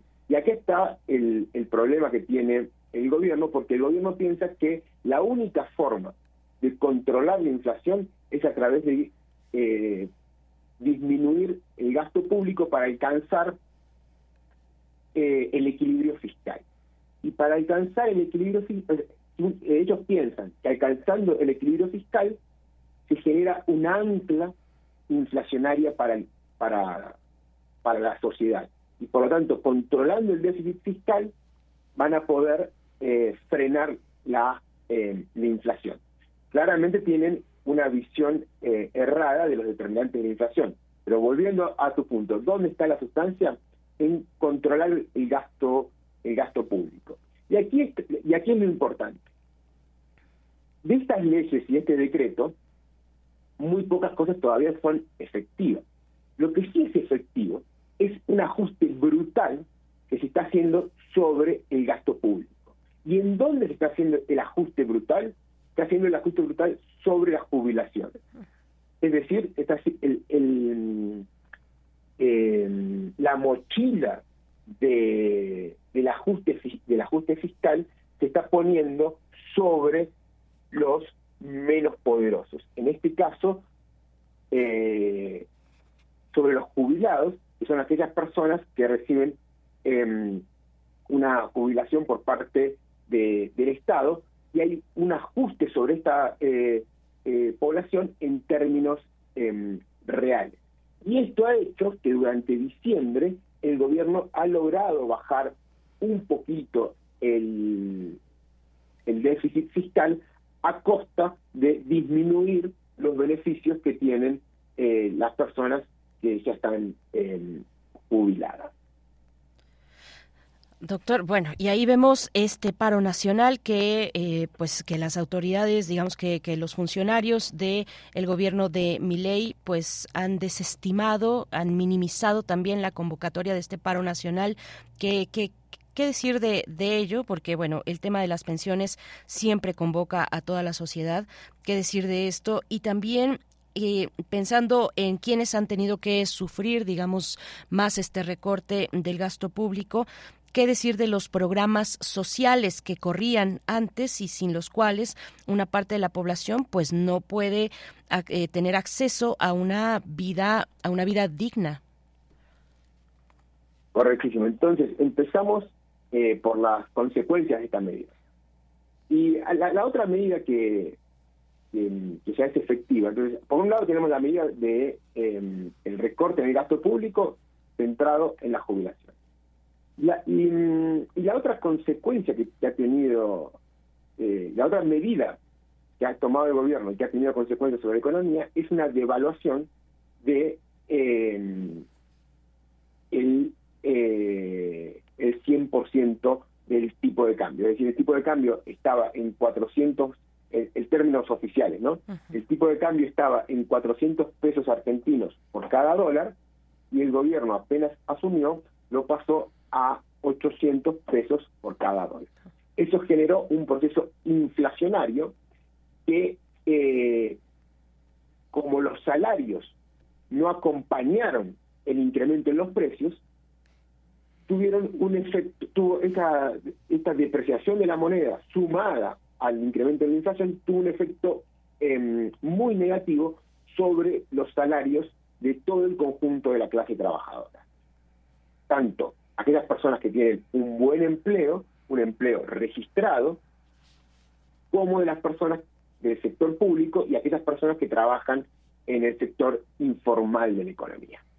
Entonces, em, ha habido en Argentina un ajuste muy fuerte del salario real en el sector formal del 13%, es decir, los salarios de un mes para el otro bajaron 13% en términos reales, en el sector público por encima del 15% y todavía no tenemos información sobre el sector informal porque esta información tarda en, en, generarse. Por lo tanto, el gobierno le ha dado un golpe a la clase trabajadora eh, en el primer momento de, asumir. Por lo tanto, si a esto le sumamos em, eh, los artículos a favor de la desregulación del, mercado laboral que están tanto en el decreto como la ley eh, Omnibus, esto generó un proceso de eh, movilización por parte de, la clase trabajadora, tanto de los sectores fuertemente sindicalizados, que eh, en Argentina todavía hay algún eh, tipo de organización sindical fuerte, como en el sector de eh, los traileros, como en el sector bancario, como en el sector de producción de, de, aceite, es decir, son sindicatos muy fuertes, esto generó un, llamado a la movilización para el 24 de, del corriente, que si bien los sindicalistas, como en México, no tienen buena prensa o no tienen una buena, no están bien em, eh, cualificados por parte de, la población, la población sí em, se movilizó junto con la Confederación General del Trabajo, junto con la CGT, y eh, fue una movilización masiva tanto en la capital del país como eh, en el resto de, de las ciudades de, Argentina. Por lo tanto, fue un llamado, un primer aviso al, al gobierno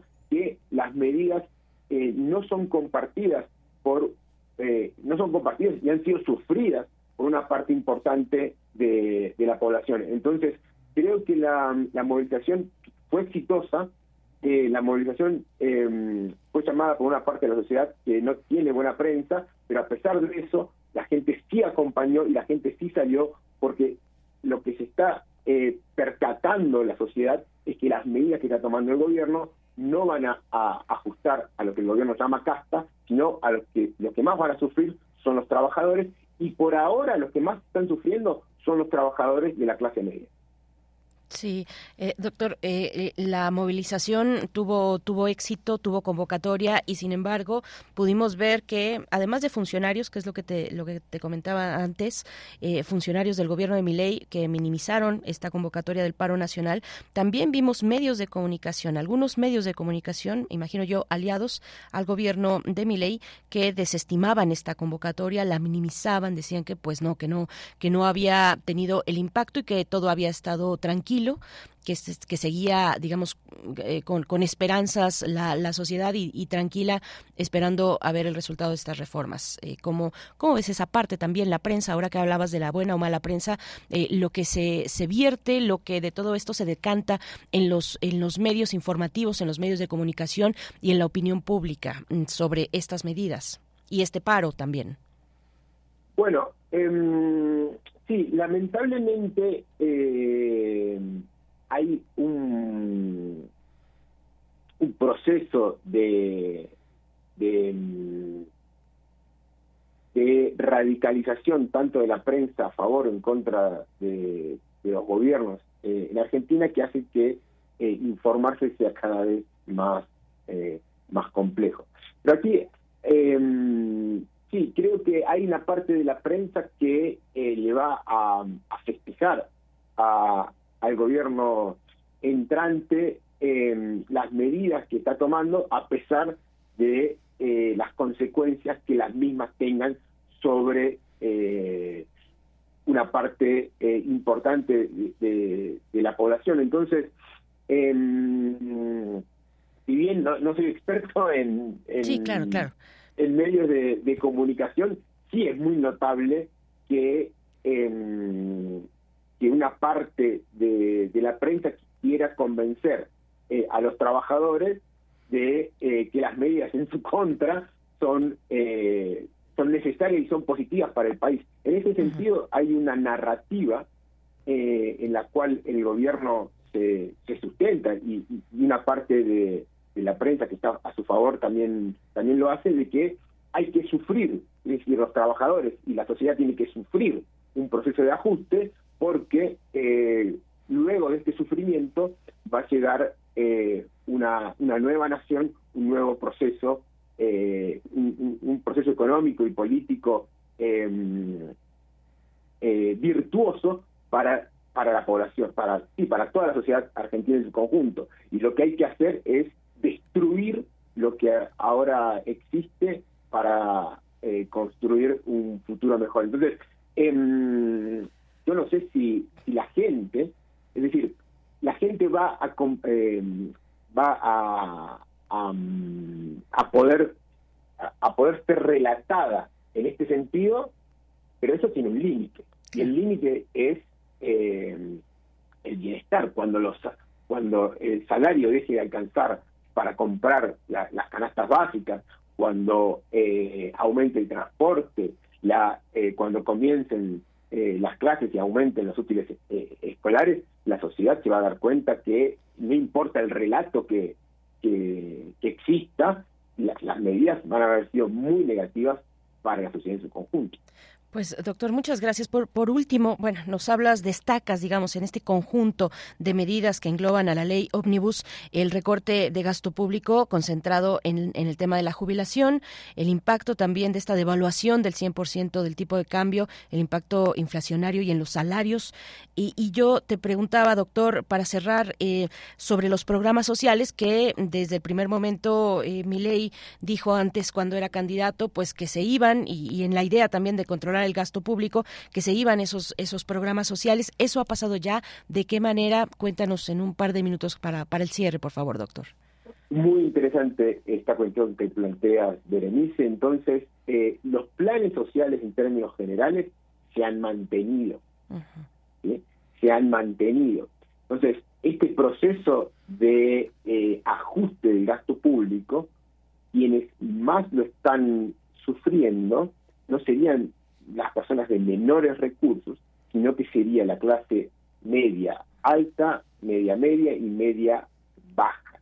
Es decir, es eh, eh, tanto el acuerdo con el FMI que tiene Argentina como de una visión del gobierno han tomado la decisión de mantener estos planes sociales, tal vez no eh, incrementarlos en, términos de alcance, pero sí mantenerlos para eh, no generarse un conflicto eh, adicional.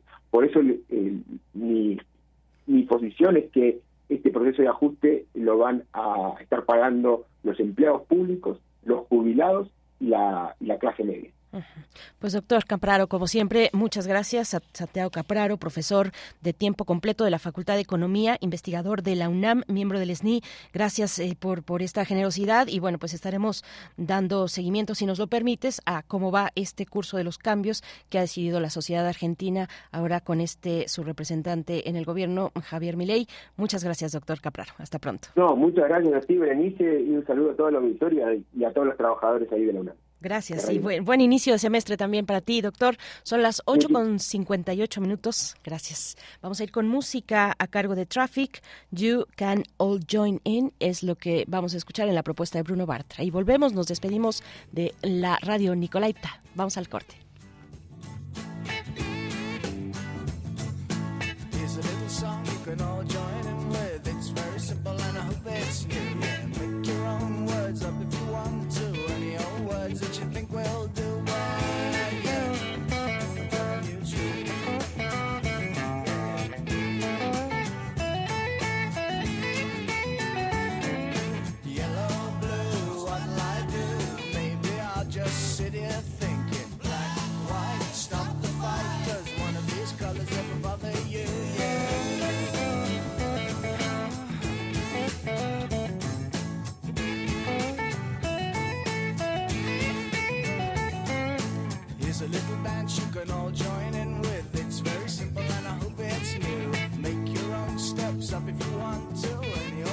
But you think we'll do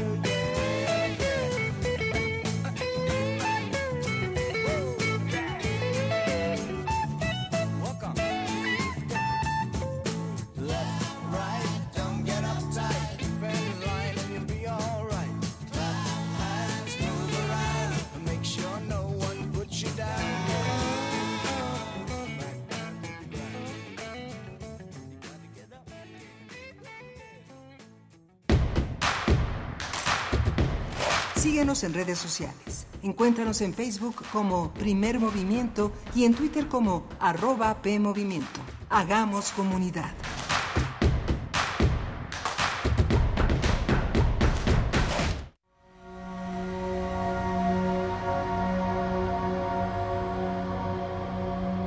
Somos lo que hacemos, pero siempre hacemos conforme a lo que pensamos. Conciencia Exploremos la relevancia social de la psicología. Lunes a las 18 horas por el 96.1 de FM. Radio UNAM. Experiencias sonoras. En este periodo electoral, la Fiscalía General de Justicia del Estado de México, a través de la Fiscalía Especializada en Materia de Delitos Electorales, te brinda atención en caso de ser testigo o víctima de un delito electoral. Ofrecerte dinero a cambio de tu voto, recoger tu credencial para votar, condicionar tu voto mediante cualquier presión o amenaza. Son solo algunos de ellos. Infórmate. Cualquier anomalía, repórtala al 01800 7028 770 en nuestras redes sociales o en la aplicación móvil FGJ Domex, disponible de manera gratuita. ¿Tú qué quieres para México? Quiero lo mejor para México. Más oportunidades. Que podamos jugar y sentirnos seguros. Más empleo y bien pagado. Necesitamos de ustedes para que a México le vaya muy bien. ¿Ya tienes tu INE? A tus familiares y a tus amistades que viven en el extranjero, recuérdales que tramiten su INE y se registren para votar. Tienen hasta el 20 de febrero. En las próximas elecciones es importante que su voz sea escuchada. Mi INE es mi voz en México. INE. Querida audiencia madrugadora de testimonio de oídas, gracias por escucharnos y desvelarse con nosotros para descubrir hacia dónde nos lleva la música nueva y su quehacer sonoro. Martes y jueves, 1 a.m. por ambas frecuencias. Retransmisión sábados y domingos a la misma hora por frecuencia modulada. Radio UNAM, Experiencia Sonora.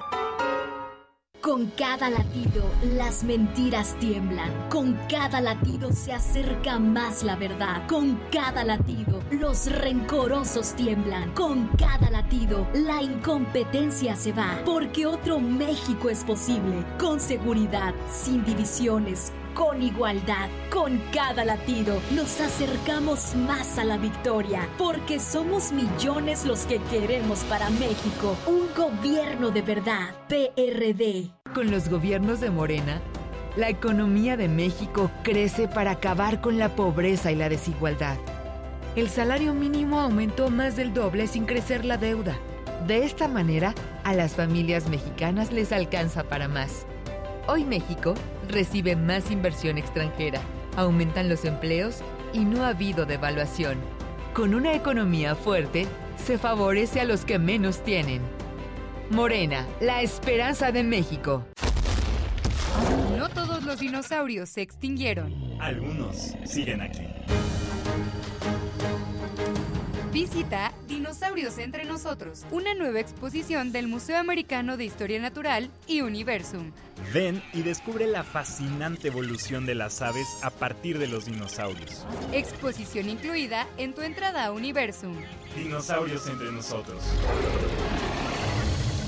Nunca los verás igual.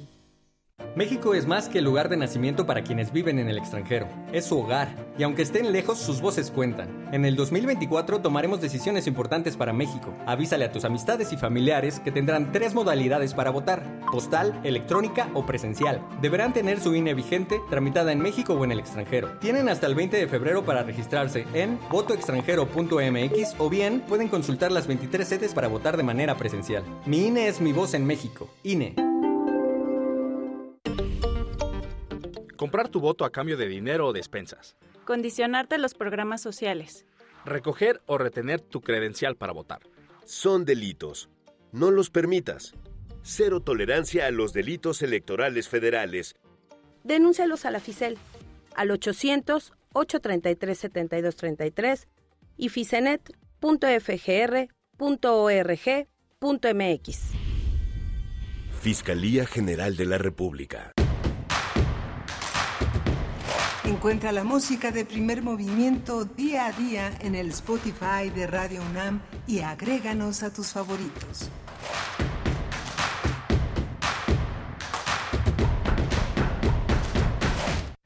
Buenos días, ya son las nueve con cinco minutos de la mañana, la hora del centro del país. Estamos con ustedes ya de vuelta después del corte, iniciando la tercera hora de transmisión en primer movimiento. Escuchan Radio UNAM y todo este equipo a cargo de esta producción matutina en la radio pública y universitaria de nuestra universidad. Está Rodrigo Aguilar en la producción ejecutiva, como cada mañana, Violeta Berber en la asistencia de producción, Andrés Ramírez en la operación técnica y Eduardo Castro en el servicio social. Los micrófonos les saluda Berenice Camacho. Y bueno, pues eh, iniciamos esta tercera, tercera hora con, pues, con toda la información ya eh, que hemos compartido con ustedes eh, desde, desde las 7 de la mañana y nos vamos hasta las 10, como cada mañana. Para el cierre estará la doctora Clementina Equigua en Biosfera en Equilibrio para hablar de vivir en el Antropoceno, cangrejos ermitaños, con la doctora Clementina Equigua. Antes tendremos la mesa del día, pues la propuesta que ha anunciado en la semana pasada el presidente de la República, esta propuesta que enviará en este paquete de reformas el próximo 5 de febrero, el Día de la Constitución, eh, para, eh, pues, entre otras, en este caso, hablaremos de la, el anuncio de prohibir el consumo de drogas químicas, entre ellas el fentanilo, en, en México. Pues bueno, vamos a conversar sobre este asunto, la prohibición del consumo de drogas químicas. Eh, vamos a conversar con el doctor Jorge Javier Romero, él es profesor investigador titular del Departamento de Política y Cultura de la UAM Xochimilco y también es investigador visitante en el Instituto de América Latina de la Universidad de Alcalá de Henares eh, en España. Y bueno, vamos a conversar con, con el doctor eh, Romero sobre, esta, sobre este anuncio en medio de este paquete de, eh, de, reformas, de, propuestas, de iniciativas de reforma que le eh, ha de presentar el, presidente de la República con diversos temas, con diversos temas y entre ellos, bueno, ahora se suma, como lo ha informado, eh, la prohibición del consumo de drogas químicas. Vamos a tener la poesía necesaria también, así es que quédense con nosotros y, también les atendemos en redes sociales, sus comentarios. Eh, gracias a cada uno de ustedes por, por participar también de esta manera eh, más activa y quienes se mantienen a la escucha, igualmente un agradecimiento por, por estar aquí con nosotros en este, en este programa. Pues bueno, algo rápido que, que va ocurriendo en eh, pues al vuelo en la en la conferencia matutina de esta mañana del presidente López Obrador. Confirma el presidente la eh, pues la filtración, bueno, de, el fallo primero del sistema eh, de, presidencia, del sistema de información y, de archivo, digamos, de, presidencia, donde eh, desde ya días anteriores se había avisado, un, fue un aviso de un directivo de una empresa de seguridad, hizo este aviso por X, de que se había filtrado o había a, partir de una fuga de información, de una vulnerabilidad, mejor dicho, de la información eh, del sistema de presidencia, pues se habían filtrado y, caído en esa en esa fuga de información eh, a los nombres los nombres de 300 eh, periodistas acreditados en presidencia que asisten, digamos que están acreditados para asistir a las conferencias matutinas del Ejecutivo Federal. Y bueno, estos nombres, 300 nombres con, con su credencial del Instituto Nacional Electoral, con su INE, y bueno lo que esa información que en el INE se puede contar pues fue la que la que terminó en esta vulnerabilidad de, del sistema de presidencia. Lo confirma el presidente porque bueno este aviso como hemos como como les comento lo dio a través de su cuenta de X un directivo de una empresa de seguridad.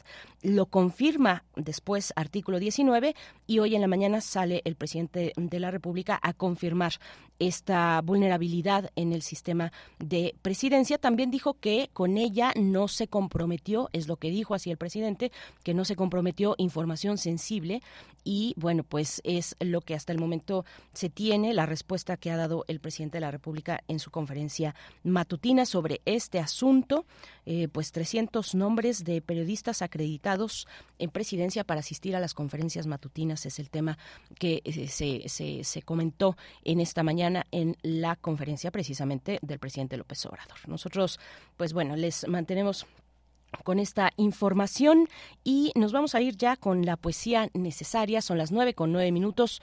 Un respiro, un respiro eh, a, a buen recaudo de la poesía es lo que viene a continuación. Es hora de poesía necesaria.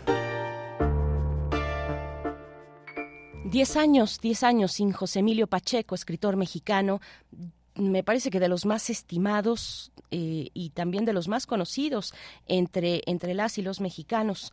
El pasado 26 de enero se cumplió una década de su fallecimiento en la Ciudad de México y bueno, se, se han hecho remembranzas del escritor, como es de esperarse, en estos días que se conmemora su aniversario luctuoso a una década y con ese, con ese motivo, aunque no necesitamos un motivo especial para compartir la poesía de José Emilio Pacheco, quien no solo cultivó ese género, sino otros varios, como la novela, como el cuento, la crónica, el ensayo y en su trayectoria también encontraremos trabajo de traducción de obras muy importantes eh, y también crítica literaria. Así es que nos vamos con la poesía. José Emilio Pacheco, esta mañana este poema se titula La materia deshecha y lo encuentran en el libro Los elementos de la noche. Vamos con José Emilio Pacheco.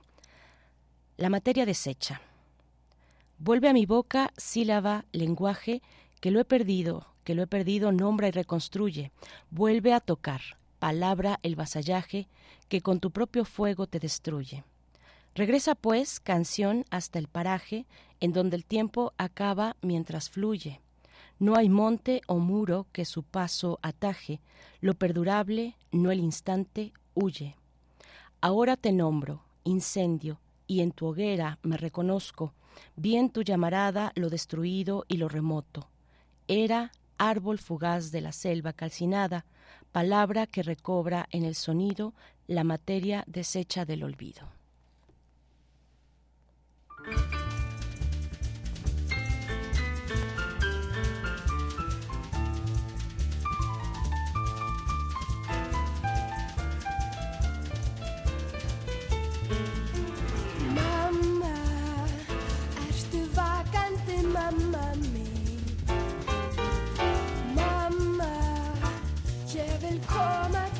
see.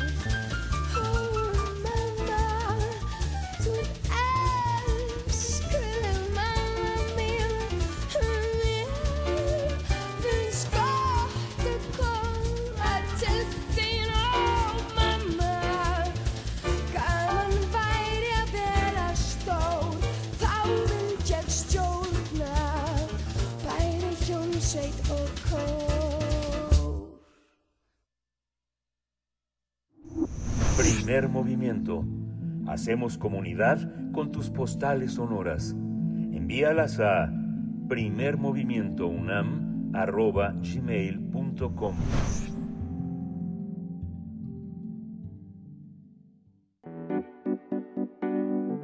La mesa del día.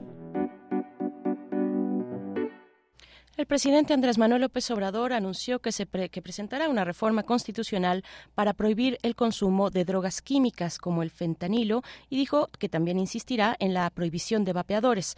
Durante su conferencia matutina, el mandatario afirmó que los problemas como el incremento de drogas están relacionados con una pérdida de valores culturales. También aseguró que México, en México no hay un consumo alto de esta droga en comparación con los Estados Unidos y que incluso hay entidades como Oaxaca y Chiapas en donde no existe ese consumo. Según el Plan Nacional de Desarrollo planteado en 2019, afirma que la estrategia contra las drogas que se ha mantenido en México es insostenible, no solo por la violencia que generó, sino también por los malos resultados en materia de salud pública. Y bueno, vamos a tener un análisis en esta mañana sobre la propuesta que ha anunciado el presidente López Obrador para prohibir el consumo de drogas químicas como el fentanilo. Y bueno, estamos ya a la espera de poder enlazar a nuestro invitado de esta mañana. Lo presento de una vez, Jorge Javier Romero, es profesor investigador titular del Departamento de Política y Cultura en la UAM Xochimilco, actualmente investigador visitante en el Instituto de América Latina de la Universidad de Alcalá de Henares, Alcalá de Henares en, en España. Y bueno, precisamente con esa distancia hasta España estamos intentando hacer este enlace, pero bueno, decir que eh, sale, sale el presidente de la República con este anuncio para poner el, el consumo el consumo en el centro de la prohibición del, del problema de las drogas, de drogas químicas, como, como hemos comentado, el fentanilo. Eh, mm, dijo que eh, lo más que se debe cuidar es no fomentar el uso de drogas y en especial las químicas como el fentanilo, porque es el principal problema en Estados Unidos. Sufren, dijo el presidente, por el consumo de fentanilo y bueno, pues esto lo comentó así el viernes pasado en su conferencia matutina. Habló también de la campaña de información a pregunta expresa de uno de los eh, de los de los eh, periodistas presentes habló de la campaña de información sobre el daño de las drogas y dijo que maestros y padres y madres de familia le han pedido no descuidar la campaña de información. Y bueno pues eh, estamos estamos así con esta con esta información. También dijo que están haciendo una un tema interesante. Dijo que están haciendo ya una encuesta nacional para tener elementos de mm, sobre el consumo, sobre los niveles de consumo, pero dijo que parten de la hipótesis de que en comparación con Estados Unidos el consumo en México es menor y por lo tanto hay menos muertes por el mismo. y bueno, pues esto es lo que ha sostenido el, el presidente y frente a otros frente a otras cuestiones también comentó que se reportan más homicidios en un estado como Guanajuato, en comparación a diferencia de Querétaro y dijo en, en Guanajuato eh, se pueden reportar más homicidios a causa del narco menudeo, o sea, el tema de la seguridad y de la violencia y cómo todos estos elementos en un fenómeno muy complejo como es el de el trasiego eh, de, de drogas, de sustancias ilícitas que circula en nuestro país y que eh, bueno tiene estas rutas de comercio con de comercio ilegal con los Estados Unidos. Estamos de nuevo y creo que ya y creo que ya tenemos la oportunidad de poder enlazar esta mañana al doctor Jorge Javier Romero profesor titular del departamento de política y cultura de la UAM Xochimilco. Gracias eh, profesor Jorge Javier Romero por, por aceptar esta invitación por estar esta mañana con nosotros. Muy buen día y buenas tardes para ti. ¿Qué tal? Buenos días, Berenice. Mucho gusto. Igualmente. Saludarte. Un gusto. Gracias, profesor. Pues, ¿qué, ¿qué, decir de este anuncio del presidente de esta, mm, eh, pues, de, de, de, este poner en el, en el centro, ahora en el centro de la cuestión de las eh, drogas, de las drogas químicas, la cuestión del consumo? ¿Con qué iniciar? Pues, pues, es, por, lo primero que hay que decir es que la criminalización del consumo es violatoria de todos los, de, absolutamente todos los derechos humanos y además no tiene otro, este, otro resultado que criminalizar y estigmatizar a los consumidores no tiene ningún efecto real sobre la reducción del consumo. No tiene ninguno. Lo que único que entonces se, se presta para que haya muchísimo mayor extorsión de parte de las policías para que haya mucho mayor acoso, para que esté para que aumente la corrupción eh, y no tiene ningún efecto este, sobre la salud, sobre la reducción del consumo y esto está clarísimo en Estados Unidos el consumo está este, eh, eh, prohibido y, lo que tiene es cárceles llenas de consumidores por delitos no violentos que además se les arruina la vida por antecedentes y, y, este, y estamos estamos perdiendo la comunicación, eh, no no estamos escuchando con claridad, profesor creo que creo que vamos sí vamos a intentarlo una vez más. Gracias eh, profesor. Sí ya ya ya escuchamos de vuelta. Eh, si quiere cerrar con, con este comentario que, que nos dices eh, criminalizar el consumo pues está fuera de todo todo marco. No se nos fue se nos fue el profesor Jorge Javier Romero pero bueno ahí está una primera una primera postura de su análisis respecto a lo que ha anunciado el Ejecutivo Federal y que lanzará, enviará en un paquete de iniciativas de reforma la cuestión del consumo, eh, iniciativas de reforma a la Constitución eh, que se va a presentar este paquete pues eh, próximamente, ya en una semana en realidad, el próximo lunes en el marco de la conmemoración del Día de la Constitución el 5 de febrero, pues esto que ya ha anunciado en medio de otras de otras iniciativas que también estarán en ese en ese paquete, profesor, si ya estamos de vuelta contigo, muchas gracias, pues si quieres cerrar este, este comentario que nos, que nos hacías al inicio. No, bueno, que, eh, es lo que lo que decía es que la, la, la criminalización del consumo no tiene ningún efecto sobre el mercado de drogas y no tiene ningún efecto sobre la salud y lo único que hace es violar los derechos de los de las personas que, que son usuarias de sustancias. Y además va en contra de todo lo que al principio del gobierno anunció en el Plan Nacional de Desarrollo este, el propio presidente de la República cuando presentó el Plan Nacional de Desarrollo a la, a la Cámara de Diputados donde se hablaba de un cambio en la política de drogas, se hablaba de la descriminalización y en lugar de eso no se avanzó nada porque el presidente lo bloqueó en la regulación del cannabis a, pesar de que ya este, de, que la corte declaró inconstitucional su prohibición absoluta y una y otra vez el presidente sale a decir despropósitos en torno a la política de drogas como eso de prohibir el fentanilo. Cómo se va a prohibir el fentanilo fentanilo, que es un opiáceo de uso hospitalario muy necesario para anestesias y para analgesia. Este, eh, y, además no tiene nada que ver ese fentanilo con el fentanilo que se vende en la calle, que no tiene calidad farmacéutica, que se hace en pequeñas cocinas, de este, este, laboratorios del tamaño de una cocina, ¿no? Eh, con precursores químicos que no es posible este, dejar de importar. Entonces, la, la verdad es que se sigue dando puros palos de ciego en política de drogas en lugar de enfrentar una, una reforma que tiene que hacerse con base en la evidencia, que tiene que poner en el centro la salud, no la persecución de, los, de las personas que usan sustancias, que tiene que diferenciar entre el uso general de, sustancias que hoy están prohibidas y el uso problemático. Y, y en lugar de estar este, diciendo estas cosas de, de, de criminalizar el consumo, lo que tendríamos que estar haciendo es invertir muchísimo más en política de reducción de daños, donde eh, haya sitios de inyección segura, con jeringas limpias, que haya este, disponibilidad en naloxona para evitar la sobredosis, una, una, serie de medidas que, que serían mucho más eficaces que salir a decir que lo que hay que hacer es prohibir el consumo.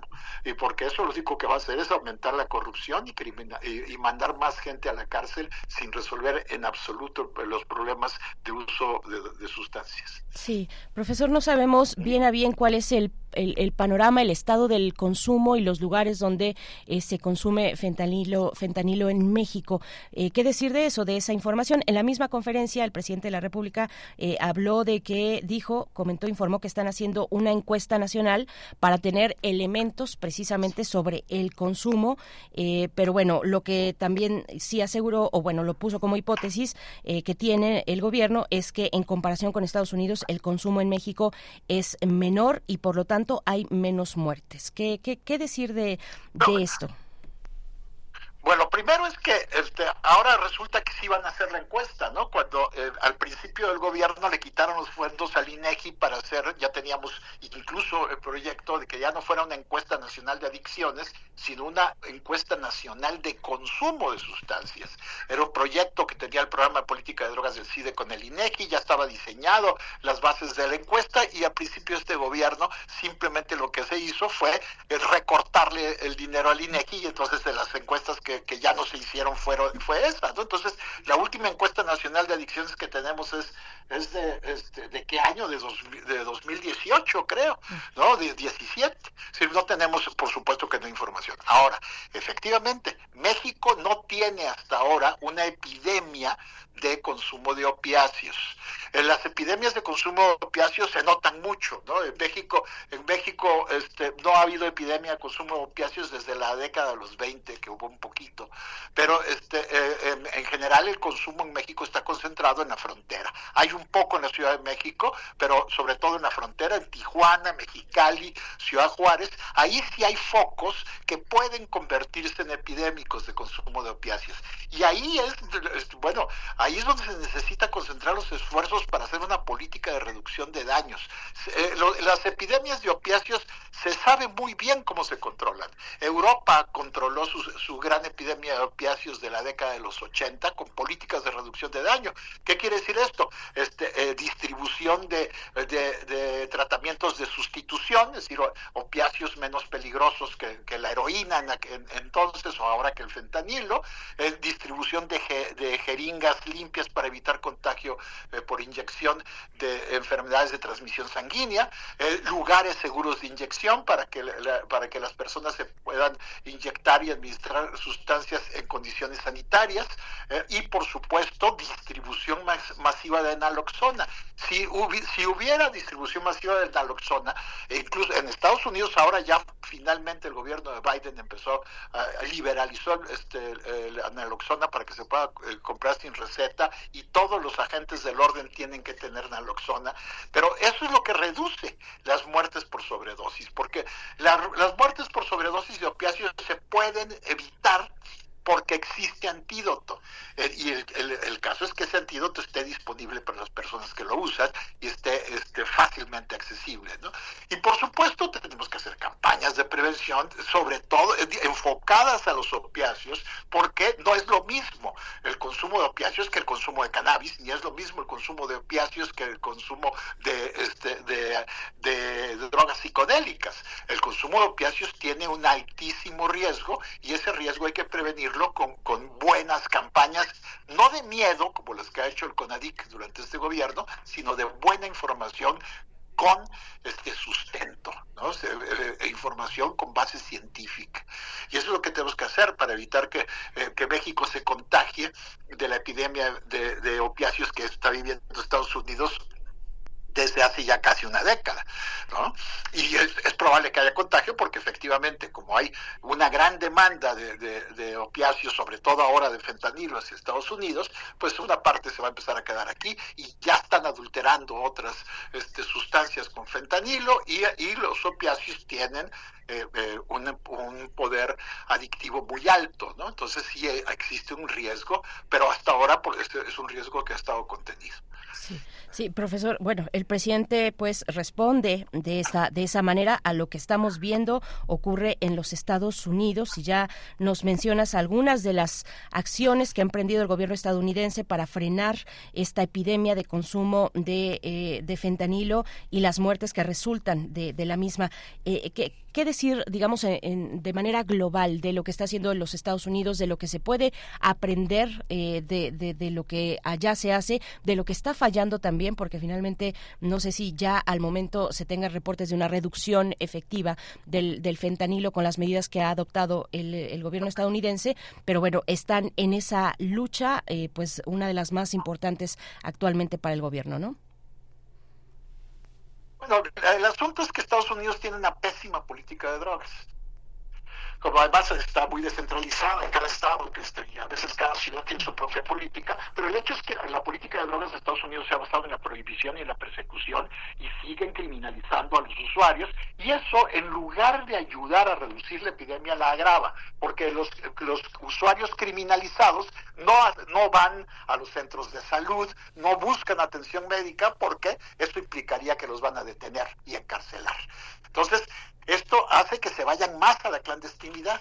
Entonces la política de drogas de Estados Unidos en general ha sido muy, pero muy mala. Ahora con este, eh, el único gran avance que ha habido durante el gobierno de Biden es la liberalización del, mercado de, de, de naltoxona, del antídoto para la sobredosis. Y pero Estados Unidos sigue sin aprender de la gran experiencia europea de la década de los 80 y los 90 y de los avances de política de drogas que ha habido en países como Portugal. Fíjate, en 2001 Portugal tenía alrededor de 100.000 usuarios problemáticos de opiáceos. En aquella época el fentanilo no era relevante, no, pues, pues, no existía el fentanilo clandestino, era esencialmente heroína. Bueno, y este, cambiaron la ley, eliminaron la criminalización, empezaron a hacer una política de reducción de daños con distribución de opiáceos de sustitución, sobre todo metadona, y entonces y este y ahora le tienen eh, la mitad, no solo, pero este, es decir, tienen 50 mil usuarios problemáticos de opiáceos. Redujeron a la mitad su población este, con uso problemático de opiáceos. Eh, y, por supuesto, el, número de muertes se redujo sustancialmente. Es decir, cuando criminalizas lo que haces es que los usuarios se van a la clandestinidad y no recurren a los servicios de salud y no recurren a los servicios de, por ejemplo, de inyección segura, que esos son, son programas que existen por toda Europa, lugares a veces públicos, a veces privados, donde las personas pueden ir a llevar su sustancia y, este, y, hay, hay, jeringuillas, hay, hay este personal sanitario que los asiste para que lo hagan en condiciones este, higiénicas y demás.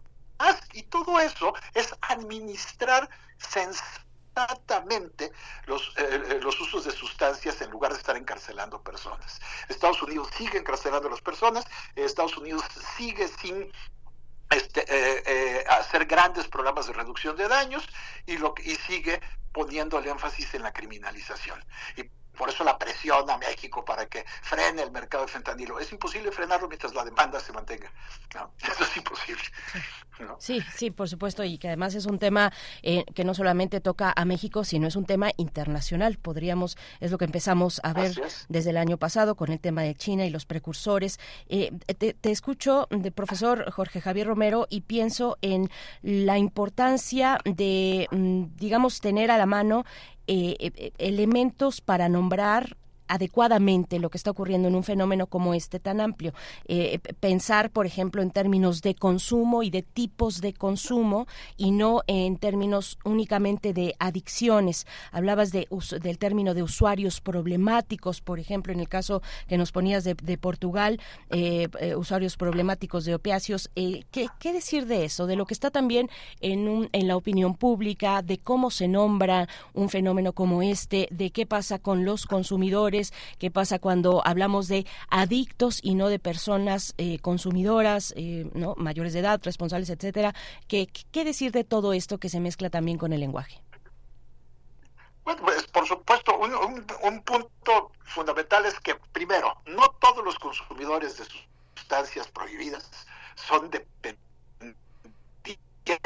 Segundo, el término término usuario problemático es más amplio que el de dependiente o adicto, ¿no? Este, adicto ha adquirido este, una connotación eh, peyorativa y, este, y, estigmatizante, ¿no? Pero usuario problemático se refiere a personas que no necesariamente tienen una dependencia este, física, fisiológica, por ejemplo, del alcohol, y sin embargo hay un momento en el que beben y golpean a su mujer y, tienen un accidente. Pues es una persona que aunque no sea este, alcohólica eh, clínica, tiene uso problemático del alcohol. Lo mismo pasa con todas las sustancias, que por cierto, de todas las sustancias que se consumen en el mundo, la más peligrosa es el alcohol. Luego, hay una cosa que es muy importante, diferenciar personas usuarias de personas con uso problemático. Del conjunto de personas usuarias de sustancias prohibidas en el mundo, solo el 13% tiene uso problemático. Claro, este porcentaje varía de sustancia en sustancia. En el caso de los opiáceos, el uso problemático es muy alto, llega este, al 25, hay quienes dicen que este, hay, hay eh, estudios que dicen que hasta el 30% de las personas que, han consumido opiáceos adquieren un consumo problemático, porque los opiáceos son, una sustancia, son sustancias muy que generan una dependencia muy fuerte. Y eso es lo que hay que entender. ¿Qué es el fentanilo? ¿Por qué ¿Por qué se generalizó el fentanilo? Pues por la prohibición de los opiáceos farmacéuticos y por la prohibición de, de otros opiáceos como la heroína.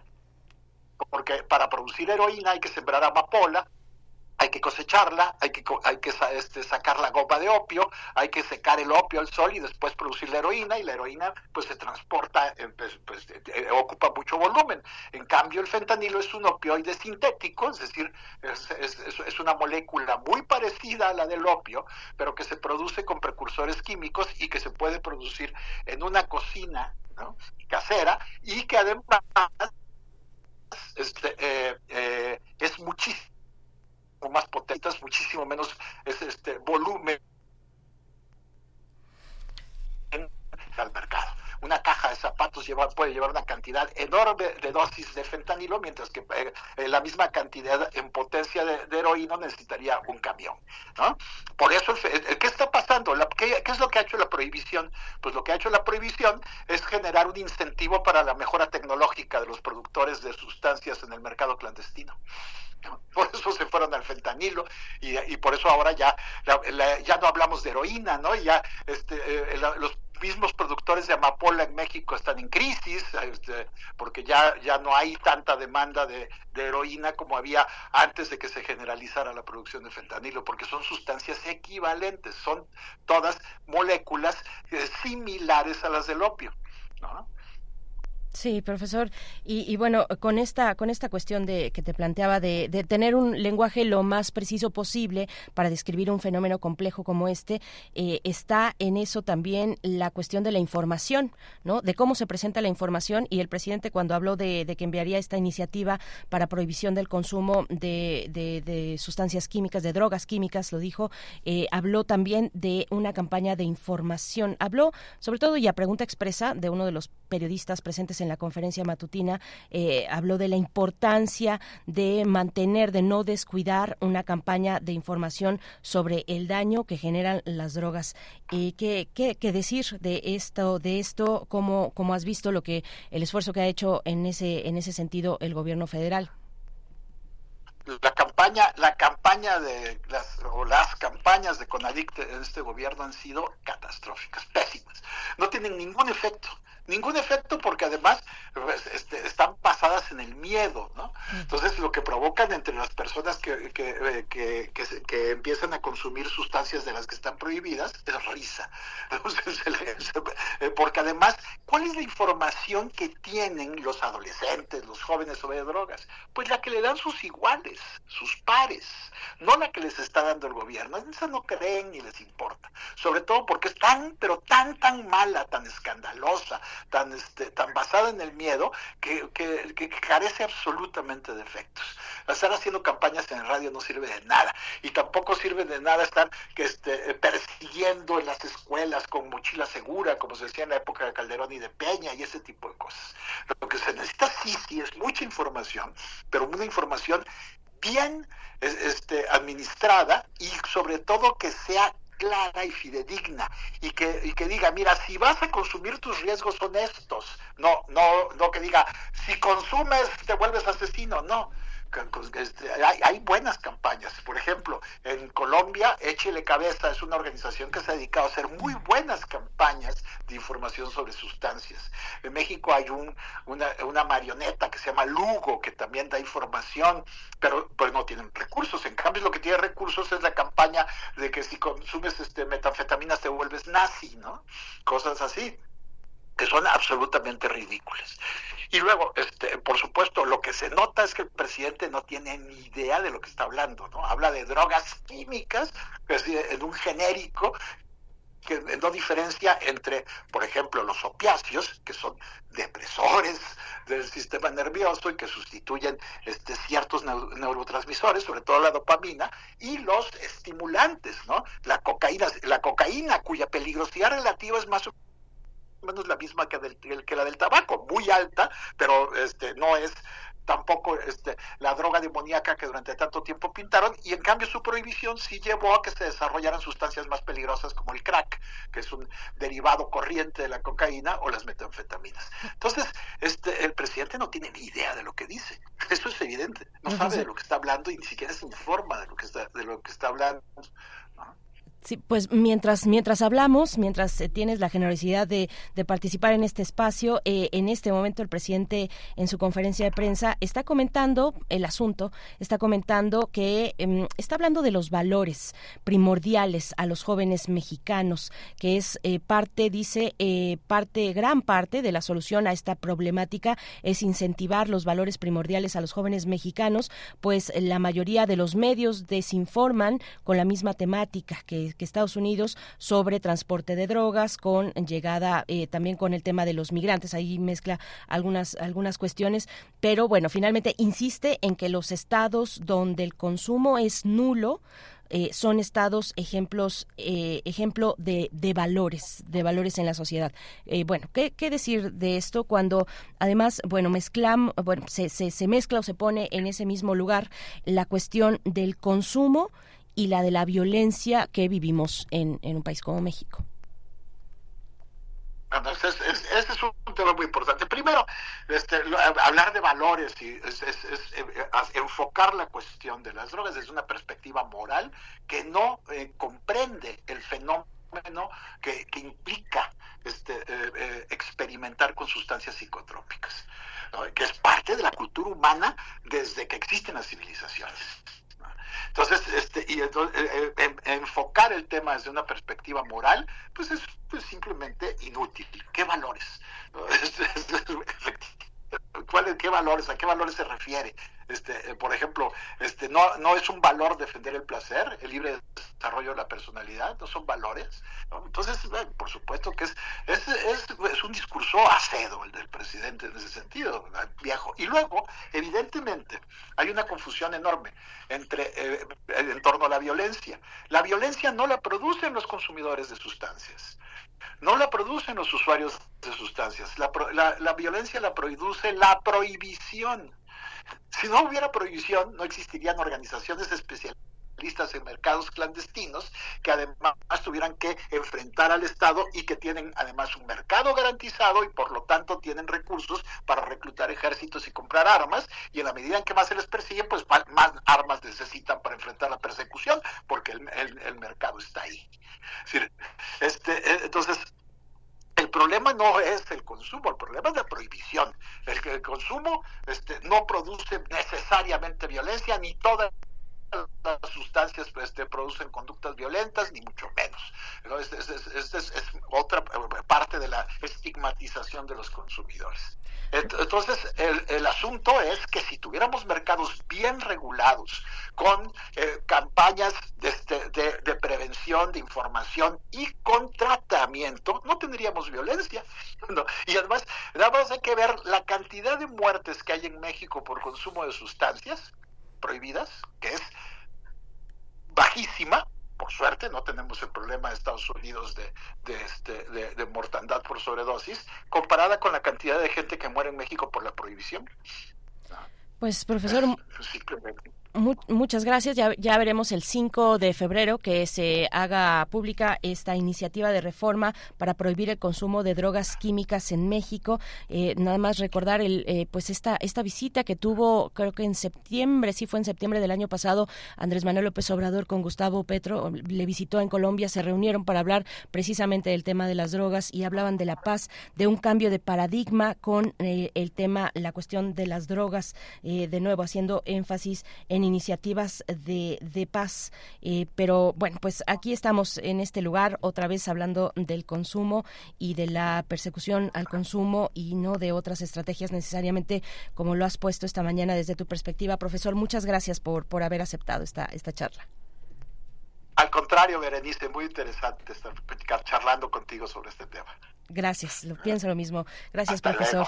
Hasta luego. Jorge Javier Romero, profesor investigador titular del Departamento de Política y Cultura de la UAM, Xochimilco. Son las nueve con 44 minutos y estamos atentos a sus comentarios también sobre esta cuestión que dicen ustedes sobre la propuesta que, hay, que hará, que hará y que entregará y publicará ya, digamos, entregará, hará pública el presidente López Obrador sobre esta prohibición del consumo de drogas químicas el próximo lunes 5 de febrero. Vamos con un corte musical en la curaduría de Bruno Bartra que nos lleva a escuchar ahora a Janis Joplin.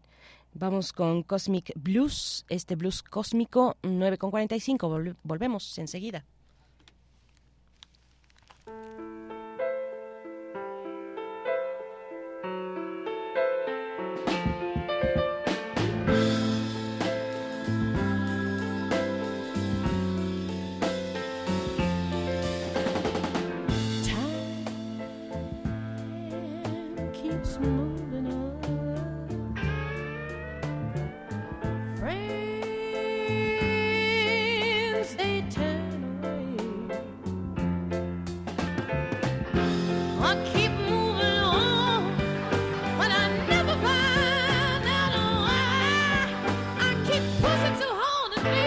Movimiento.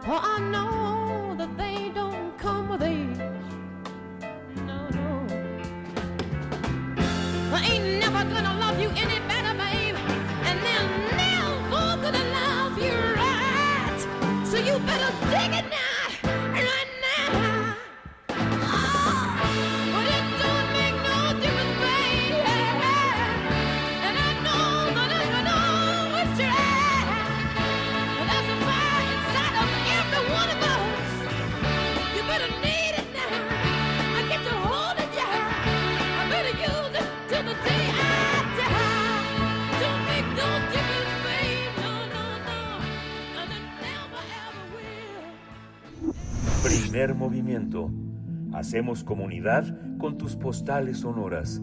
Envíalas a primermovimientounam.gmail.com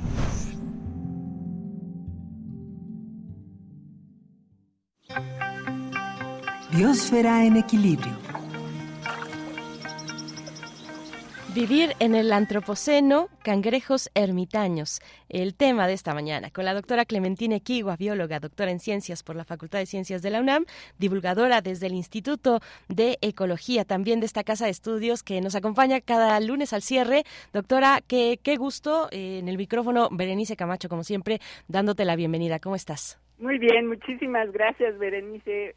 Muy bien, pues ya con sol, ya está como que parece que se va el frío y bueno, ahora estamos pensando en las playas tropicales para ponernos un poquito a tono ya, ya que en un par de meses estaremos seguramente por ahí. Y bueno, estaba yo pensando en eso cuando me acordé de estas simpáticas criaturas que caminan por las playas tropicales de todo el mundo, que son los cangrejos ermitaños siempre llaman la atención por sus movimientos que son torpes, parece, eh, van arrastrando una concha que arrojó el mar y que quedó depositada en la playa. Estos animales son invertebrados en el grupo de los artrópodos, al igual que los cangrejos, los camarones, las langostas, las arañas y los insectos. Se estima que hay alrededor de mil especies de cangrejos ermitaños hay en todo el mundo y viven en aguas someras o poco profundas, en el mar profundo y en la tierra. Son estos últimos con los que estamos más familiarizados porque son comunes en las playas de México y de otras zonas tropicales. Los cangrejos ermitaños viven cerca del agua porque necesitan la humedad para mantener su organismo y porque las hembras ponen sus huevecillos en el mar. Al nacer, las larvas flotan libres en el agua y viven alimentándose de otros organismos que forman parte del zooplancton marino. Se les dice ermitaños porque usualmente usan las conchas de otros animales, en particular caracoles de moluscos, que les sirven para proteger la parte trasera de su cuerpo que es suave. Se estima que los caracoles ermitaños han dependido de conchas para vivir desde el Jurásico, hace alrededor de 150 millones de años. En Rusia se han encontrado cangrejos ermitaños dentro de fósiles de amonites del Jurásico tardío. Los artrópodos, eh, los insectos y los cangrejos y todos esos animales, crecen mudando su exoesqueleto. En el caso de los caracoles ermitaños, esto no pasa. Lo que sucede más bien es que se mudan de una concha más chica a una concha más grande y ahí crecen hasta que la, la llenan. Para su comodidad, algunos de estos pequeños animales remodelan el interior del caracol que ocupan, haciendo más espacio para crecer y también para mantener cierta cantidad de agua que les sirve para soportar el intenso calor tropical. Las hembras además se benefician de mayor espacio para sus huevecillos antes de depositarlos en el mar, cuando están a punto de nacer las, larvas. Las conchas modificadas por los cangrejos ermitaños son un recurso muy valioso para los eh, otros individuos, Así que cuando un ermitaño grande pierde su concha durante una pelea, muchos más se forman ordenados del más grande al más pequeño para ir aprovechando ordenadamente las conchas que van quedando vacías. Les recomiendo que se asomen por, por YouTube y busquen los videos de, de la BBC que son súper simpáticos con todos estos animales formados cambiándose de una concha a otra. Los cangrejos ermitaños que se quedan sin concha buscan protegerse lo más rápidamente posible. Les recuerdo que los cuerpos de los cangrejos ermitaños son suaves, a diferencia del de los cangrejos normales, por lo que un animal sin concha se convierte en una presa fácil para los depredadores y puede morir por desecación por los efectos del sol tropical. Las conchas de caracoles son entonces un recurso indispensable para la vida de los cangrejos ermitaños. Pero los humanos competimos por este recurso porque también nos encantan. En zonas turísticas de todo el mundo es común encontrar productos hechos con conchas marinas. No encontré datos precisos de cuántas conchas se venden en comercios turísticos de todo el mundo, pero para darnos una idea, Tina Dines relata en un artículo que publicó en julio de 2018 en National Geographic que en el poblado de Kanyakumar, al sur de la India, procesan entre 30 y 100 toneladas de conchas de mar al mes para ser comercializados de alguna manera. En su artículo, Diners relata que mucha de esta actividad es ilegal, pero también reconoce que frecuentemente las autoridades no tienen el conocimiento necesario para identificarlo y detenerlo. Estas actividades están reguladas por la CITES, la Convención sobre el Comercio Internacional de Especies Amenazadas de Fauna y Flora Silvestre, que por el bienestar de la flora y fauna de todo el mundo busca que se protejan sus poblaciones silvestres que son de interés comercial a nivel internacional. Este organismo reporta que las conchas y productos derivados de ellas son de las más traficadas en el comercio internacional. Entonces, ¿qué sucede con los cangrejos ermitaños que no encuentran conchas de caracoles que ocupar en la playa? Utilizan restos de basura que los humanos abandonamos en las playas o que llegan de otras partes del mundo. Recordemos que la presencia de restos de plásticos está extendidísima en todo el planeta, particularmente en el mar y las zonas costeras. Los desechos plásticos son muy comunes en las playas y es fácil que un cangrejo ermitaño los encuentre y use como sustituto de las conchas que perdió en una trifulca. Un grupo de científicas y científicos polacos analizó fotografías disponibles en redes sociales para estimar la incidencia del uso de restos plásticos por los cangrejos. En su estudio reconocen que en muchas playas del mundo es más fácil encontrar restos plásticos que caracoles y documentan que 10 de las 16 especies de cangrejos ermitaños terrestres que hay en el mundo están usando materiales plásticos. Piensan que además de lo fácil que es encontrar tapas, pedazos de botellas y otros objetos huecos, los cangrejos los prefieren por peso, son más ligeros que muchas conchas. También consideran que los materiales pueden servir como señales sexuales y de olor que pueden atraer a más hembras, favoreciendo así su éxito reproductivo. Las y los científicos comentan en su artículo que publicaron hace unas semanas en la revista Science of the Total Environment que la selección de restos plásticos puede tener un impacto en el futuro evolutivo de los cangrejos ermitaños. Piensan que lo que observan en su estudio abre nuevas, líneas de investigación que permitan entender el efecto que tiene la contaminación por plástico en el comportamiento de los animales, en su salud y la consecuencia evolutiva a largo plazo. Los cangrejos ermitaños también son objetos de comercio. Es frecuente verlos en tiendas de mascotas. No hay mucho conocimiento para reproducirlos en cautiverio, así que es probable que si se compra un cangrejo ermitaño, éste sea extraído del medio silvestre con todo lo que eso implica. Para los cangrejos ermitaños, entonces, el antropoceno significa la disminución de las oportunidades para tener un hogar digno, afectaciones a sus modos de vida por los desechos humanos y padecer el comercio de sus congéneres.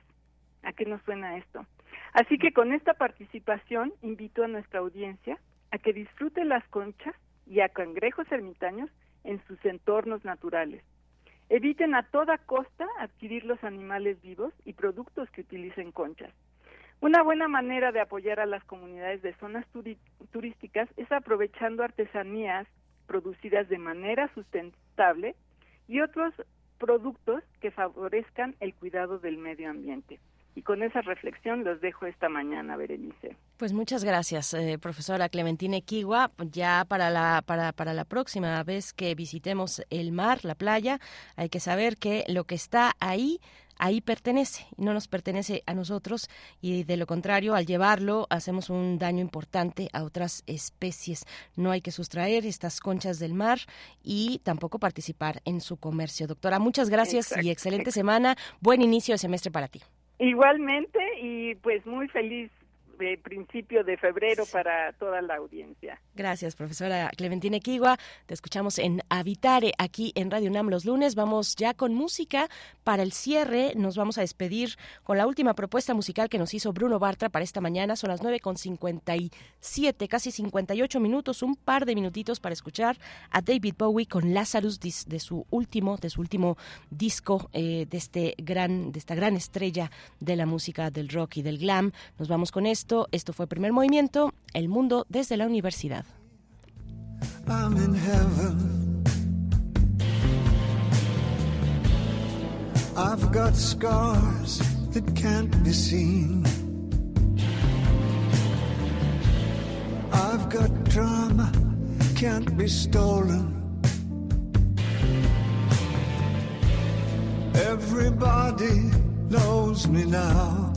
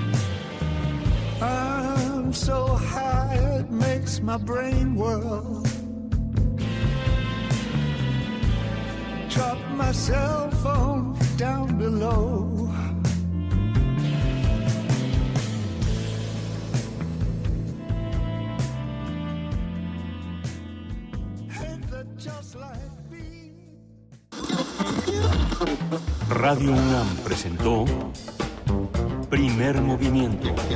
El mundo desde la universidad.